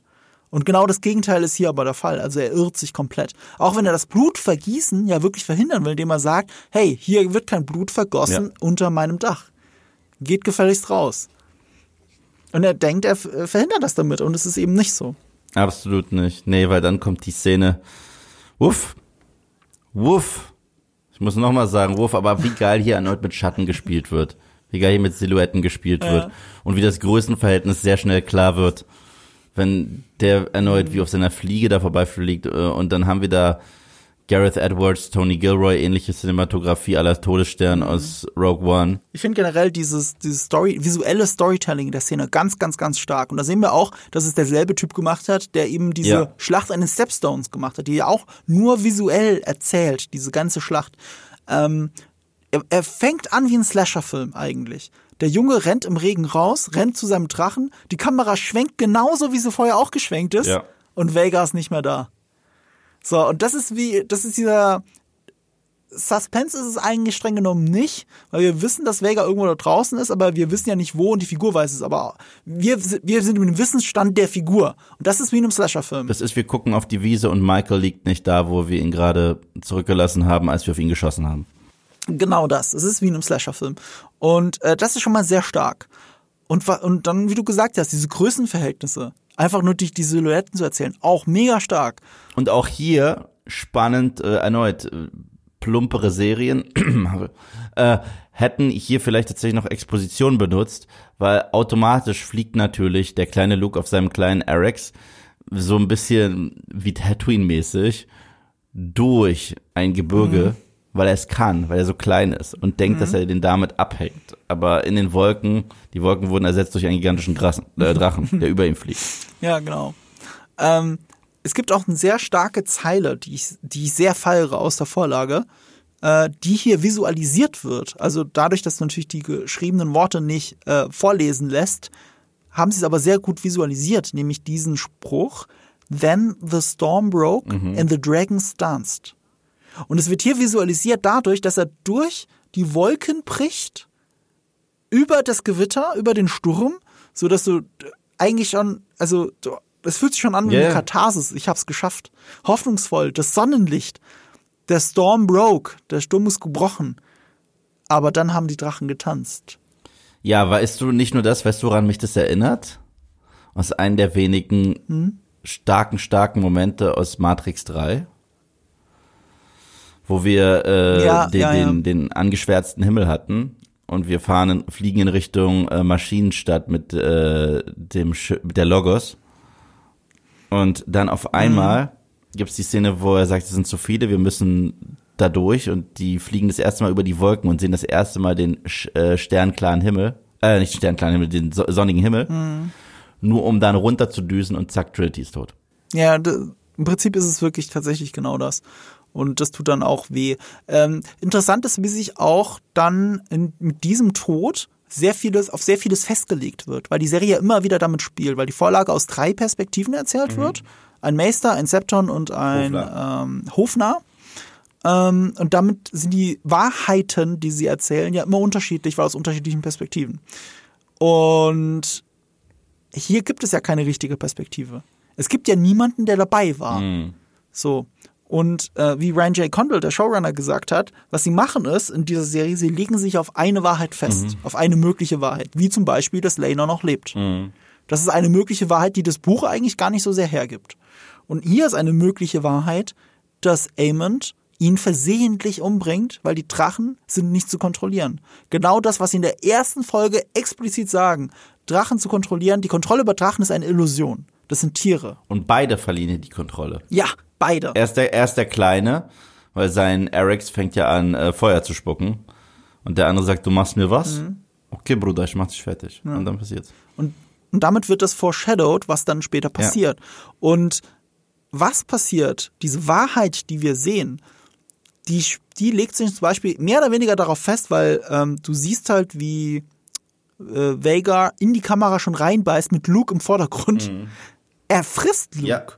Ich glaube, sie haben sich hier festgelegt, dass er ihn gefressen hat, weil das ist ja auch nicht klar in der Vorlage. Ist er in den Tod gestürzt? Er wird ja halt einfach nie wieder gesehen. So, und, was passiert ist, ist, dass der Drache Arex, dass dessen Hals und dessen Kopf angespült worden sind an die Küste, drei Tage später. Deswegen war man sich überhaupt sicher, dass er gestorben ist. So ist es überhaupt erst passiert. Und wir sehen das dann, wie diese Teile wirklich, äh, weil er ja in der Mitte durchgebissen wurde, äh, gehen Boden fallen oder gehen Meer fallen. Ähm, und Aemond brüstet sich ja auch natürlich damit, dass er ihn umgebracht hat. Aber was soll er denn sonst tun? Er kann nicht rumrennen und sagen, ich habe ihn versehentlich umgebracht, ich wollte gar nicht, ich habe Kontrolle über Drachen verloren. Das ist nicht der Aemond, den wir kennengelernt haben. Das heißt, wir wissen etwas über Aemond, was sonst niemand weiß. Ja, ja. Ich, ist, ich fand die ganze Sequenz einfach nur stark, gerade weil es kein Mord war. Ja. Das hat's doppelt weh, das hat doppelt wehgetan. Wenn einfach der, der eine Böse den Held umbringt, so, das 0815. Aber das ist House of the Dragon. Das war dieser, it was at this point that he knew he had fucked up. Genau, das ist passiert. Die Memes dazu sind herrlich. Herrlich, herrlich. Ich hab da, ich, ich liebe dein, dein, dein Meme-Game. Ich warte immer drauf. Ihr findet das noch auf Instagram in den gespeicherten Instagram-Stories. Es sind so viele Memes Das so geworden, lustig. die ich gesammelt habe. Also die Memes, die mir halt gefallen. Es gibt natürlich so viel mehr, aber es sind halt die, die ich besonders lustig finde, äh, dass es zwei gespeicherte Stories mittlerweile sind. Es hat nicht mehr in eine reingepasst. Ah, Es ist auch herrlich, was sie dann mit Vega gemacht haben, wie dann Vega die ganze Zeit drüber redet. And I took that personally. Das ist, das ist mein Favorite, dieser, dieser, dieser, äh, dieser, dieser Michael Jordan. Was ich, was ich auch, was ich auch nicht gut finde, auch, ganz gut finde, wo sie, äh, wo sie hier die ähm, Olena Ja, Tyrell ja, ja. genommen haben Au. und dann seinen Let Kopf them rein. know that it was me.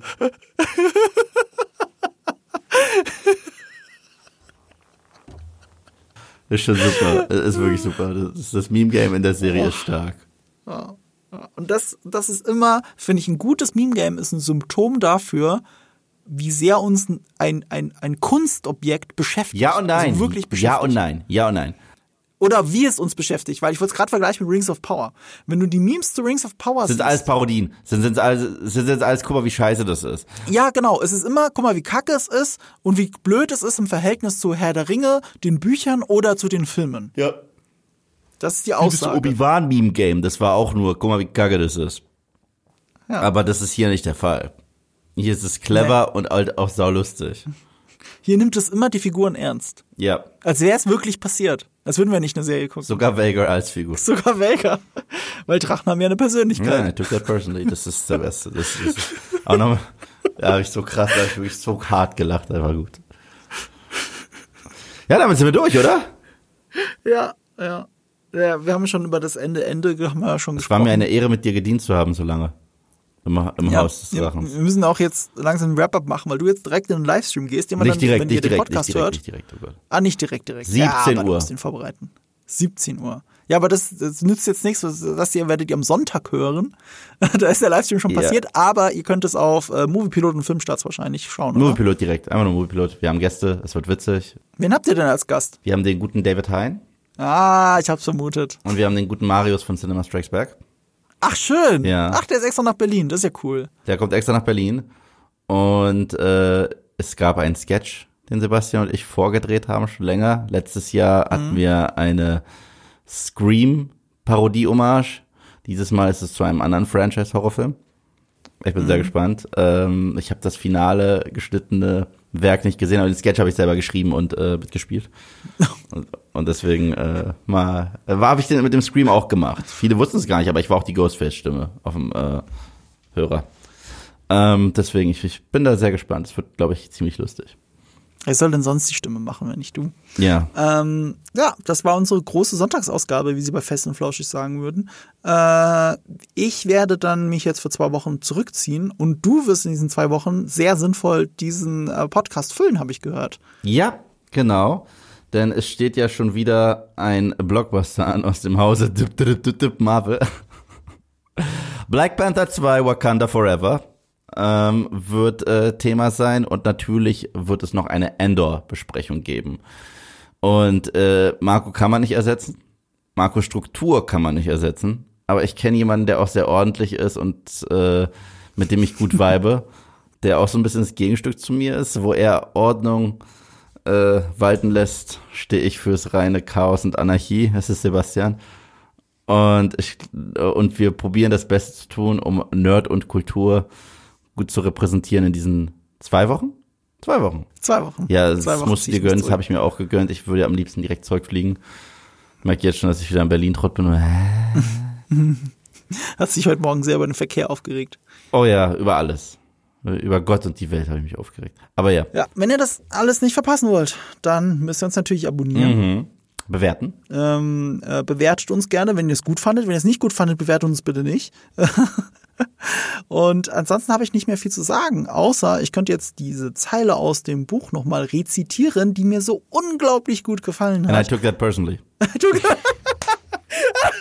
Ich musste reingrätschen. Okay. Nein, nein, nein, tu es. Ich wollte tu es, eigentlich tu es, das andere, aber nee, das ist besser. Tu es, tu es. Nein.